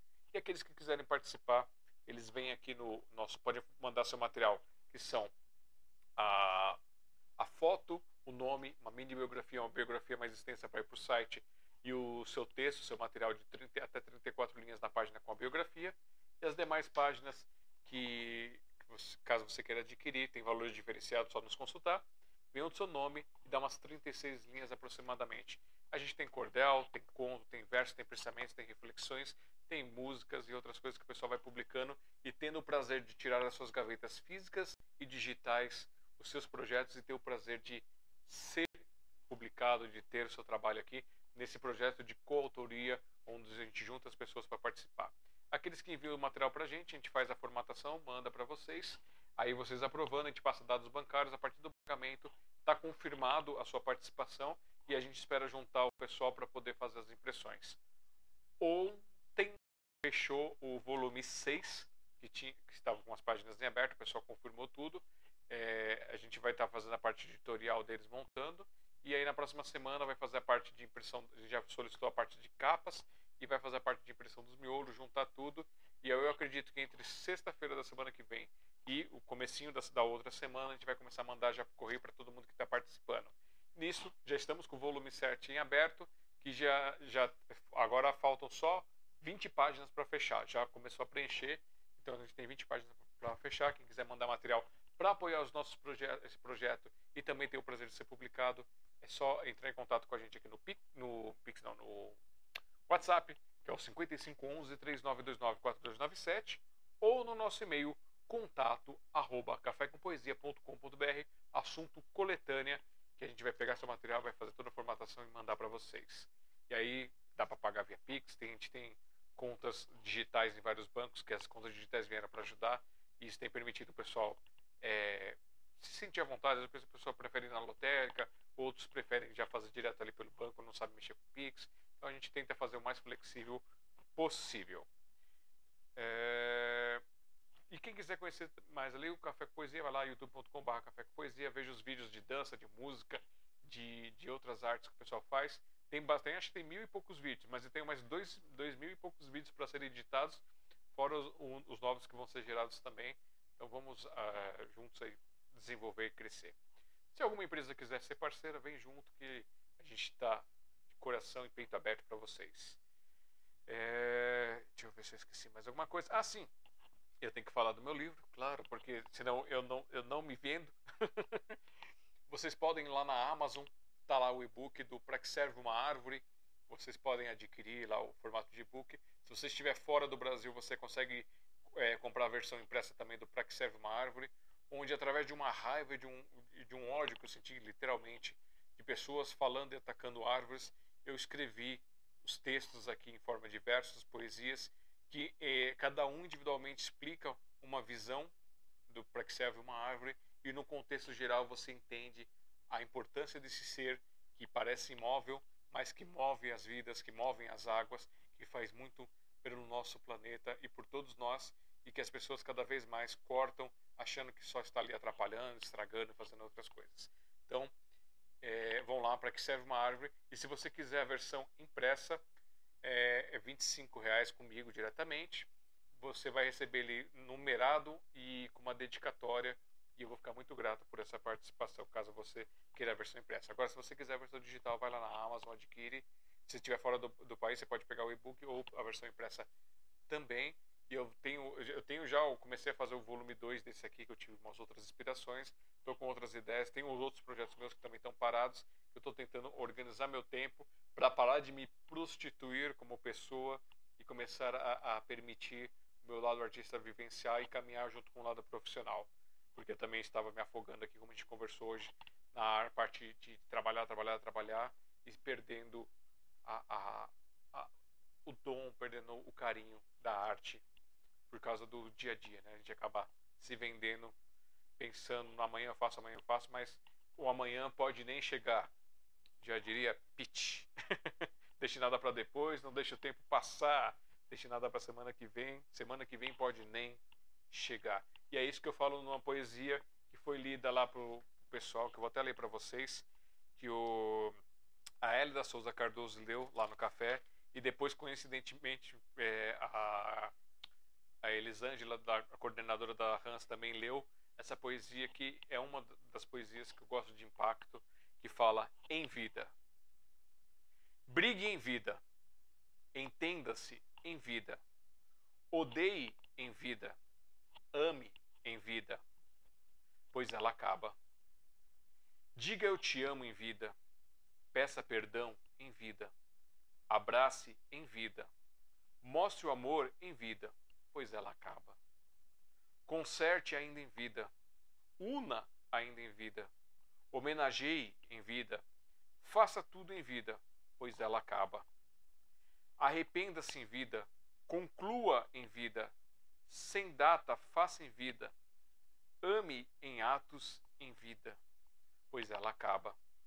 Presenteie em vida, faça-se presente em vida, chore em vida, recomece em vida, pois ela acaba. Isso aqui é uma poesia que está aqui no, na nossa coletânea e é minha poesia que fiz com, como uma reflexão desse relógio que passa nas nossas mentes. Então vamos lá, alexandrejazara.com.br e vamos voltar para o nosso convidado aqui para ele trazer também as suas artes. Então, mais uma vez, Cássio Cipriano.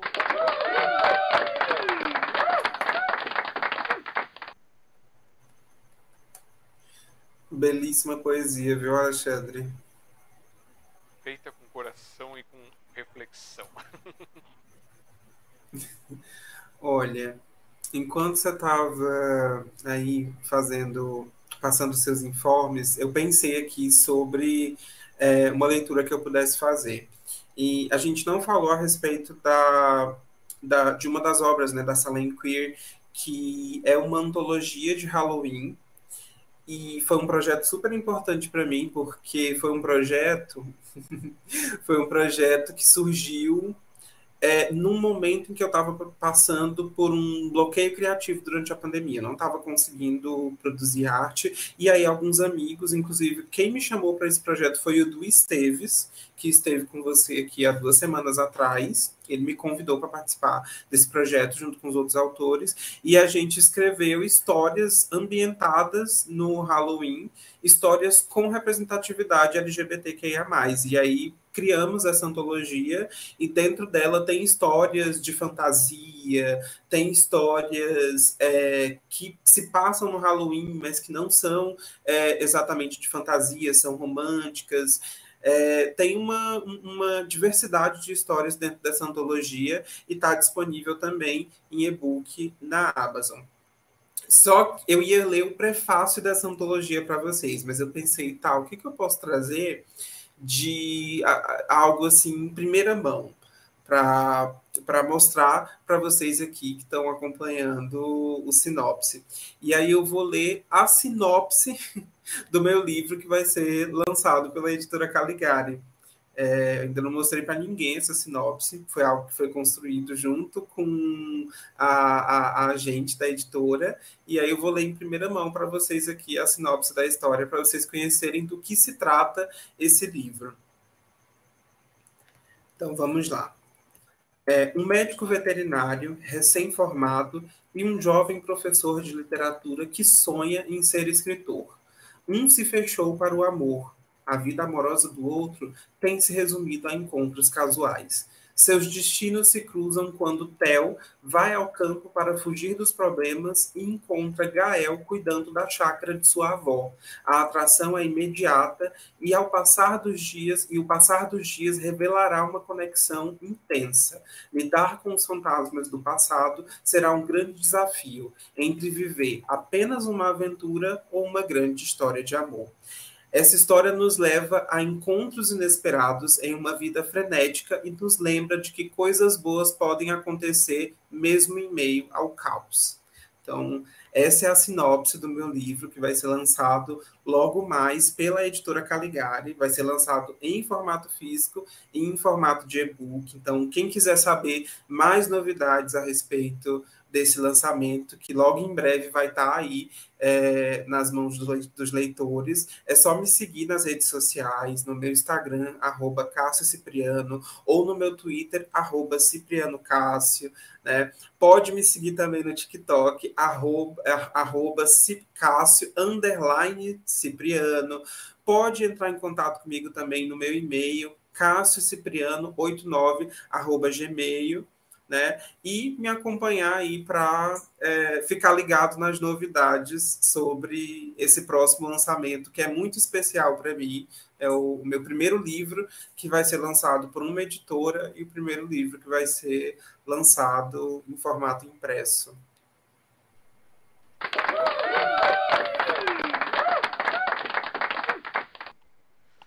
Muito bom. É... Aqui, deixa eu ler aqui o chat para a gente poder trazer aqui. Tá. A Nuri Silva escreveu aqui, ó. Parabéns, Cássio, pela sua produção artística. Muito obrigado. Obrigado, Nuri, pelo elogio também. E a tia Semi escreveu: Parabéns por mais um programa de excelente qualidade, entretenimento e celebridades. Cássio, gratidão por hoje. Foi show, parabéns. Imagina. Gratidão eu tenho por vocês. Cássio, chegamos aqui nas nossas três horas de live. Você está mais tranquilo agora? Muito. Foi um bate-papo muito leve, muito tranquilo. Que bom. A intenção é realmente fazer esse, essa sensação de sala de casa, estamos conversando, estamos de boa, de, de, contar a história, de fazer uma sinopse da sua vida, porque três horas não conta uma história de uma vida, se você for pensar. Sim. Então, é, é, é esse o nosso objetivo. É, tem mais alguma coisa que você queira falar, que você queira mostrar? Não, Alexandre, eu só quero agradecer mesmo, viu, pelo, pelo espaço, pela oportunidade de estar aqui participando do Sinopse, falando sobre o meu trabalho. Né? Essa é, é uma experiência que eu vou levar para sempre comigo, porque foi a primeira vez que eu participei de um podcast falando sobre o meu trabalho com literatura, e eu fui bem descarado né, no Twitter, porque eu, eu fui lá e pedi para participar do Sinopse, me convida, me chama, Acho e aí a gente está aqui batendo esse papo. foi muito engraçado essa história, porque eu durante a pandemia eu passei a consumir bastante podcasts e aí eu parei para pensar, né, cara, nunca participei de um podcast para falar sobre literatura e aí fui lá no Twitter buscando a palavra é, é, podcast e eu acho que leitura. Eu busquei algumas palavras-chave e encontrei o seu tweet, né? É, chamando pessoas para participar do Sinopse, fui lá, eu quero, eu quero participar. E logo a gente é, é, me passou o, o, o, WhatsApp, né? A gente começou a conversar e já marcar é, a data para participação no Sinopse e é uma experiência que eu, que eu nunca vou esquecer, viu? Então, obrigado por isso, gratidão a você, gratidão a Eva, sua assistente, a primeira, a primeira pessoa com quem eu conversei para falar sobre a participação no Sinopse, gratidão a todos que acompanharam, viu? Que interagiram no chat, colaboraram com esse bate-papo aqui durante essas três horas, foi um bate-papo muito agradável e só gratidão a todos vocês. Nós ficamos muito felizes com a sua presença aqui com a gente. O Du Esteves falou: ó, eu amei tudo. Du Esteves, obrigado aí por estar aqui com a gente. É, Cássio, Ai, obrigado, amigo. Eu digo para você assim, se você tiver alguém que você queira indicar para poder participar com a gente, você sabe que vai ser muito bem recebido. Se você está assistindo, você viu, você quer se indicar, dá as caras mesmo, vem, aproveita, tome espaço aqui porque é feito com muito carinho, com muito amor Seja se você vai dançar, se você canta, se você é sapateiro, todas as artes. Apesar de ser Sociedade Mundial dos Poetas, eu falo que a poesia ela está em todas as artes e todos os trabalhos que são feitos com verdade, com, verdade, com carinho, com amor. Então, no fim, a arte está com a gente e, e esse é o espaço para vocês. E mais uma vez, Cássio, gratidão por ter estado aqui com a gente, por ter topado, por ter vindo participar por ter dedicado esse momento aqui para contar um pouco da sua história para nós. É, desejo que você prospere muito, tenha muita luz, muito crescimento e desenvolvimento. Daqui a algum tempo, quando as coisas estiverem mais desenvolvidas, tiverem mais novidades, muitas coisas, a gente pode até pensar que dá, geralmente a gente dá um ano para a pessoa, mas se você quiser esperar um ano, dois anos, como já está acontecendo com algumas pessoas, para voltar para contar tudo que aconteceu aqui com a gente, fazer um mais um ao vivo contando. Isso não impede de você de também de utilizar os nossos canais, de mandar alguma coisa para a gente poder divulgar, tá? E, e, eu estou aprendendo a, a, expandir mais ainda e estou pedindo para manda as coisas para a gente poder espalhar, porque eu falo, a Sociedade Mundial dos Poetas do Café com Poesia são marcas, são nomes. Só que a intenção delas é divulgar a arte.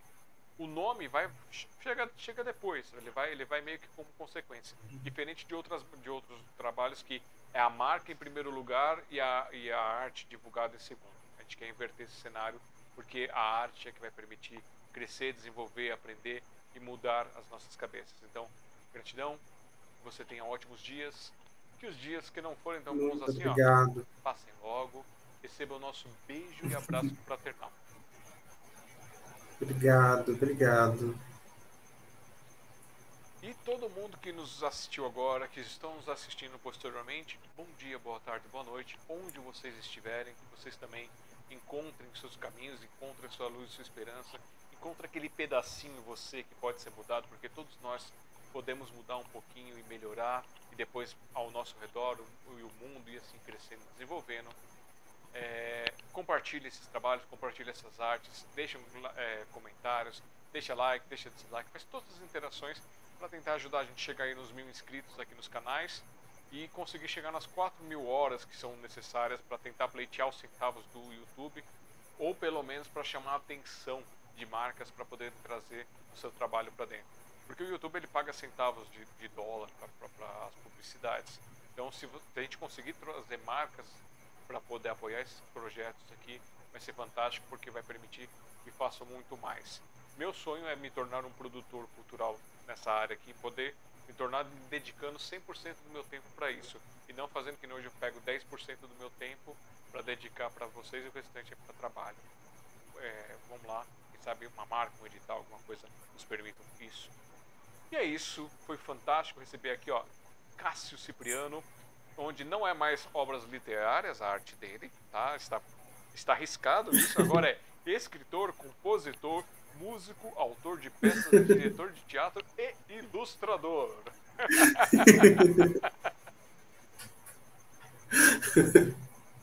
e é isso aí, gente. Vamos lá. Instagram é o Cássio Cipriano. No Twitter, Cipriano Cássio. No YouTube é Cássio Cipriano. E no site dele, cassiocipriano.com.br. E no Tok Tok Lá no TikTok vocês acham ele como Cássio Underline Cipriano. E isso aí, sucesso para todos. Bom dia, boa tarde, boa noite. Que vocês tenham ótimos dias, que esses dias é, possam ser bons. Se não forem bons, passe assim logo. É, não percam a próxima quinta-feira mais um, uma pessoa convidada que vai trazer mais um pouquinho das suas artes. E se você quiser se indicar, é só entrar em contato com a gente no 39294297 é, eu sou Alexandre Jazara, tentando deixar o mundo um pouquinho melhor de quando eu cheguei por aqui. Obrigado, gratidão e até mais. Valeu!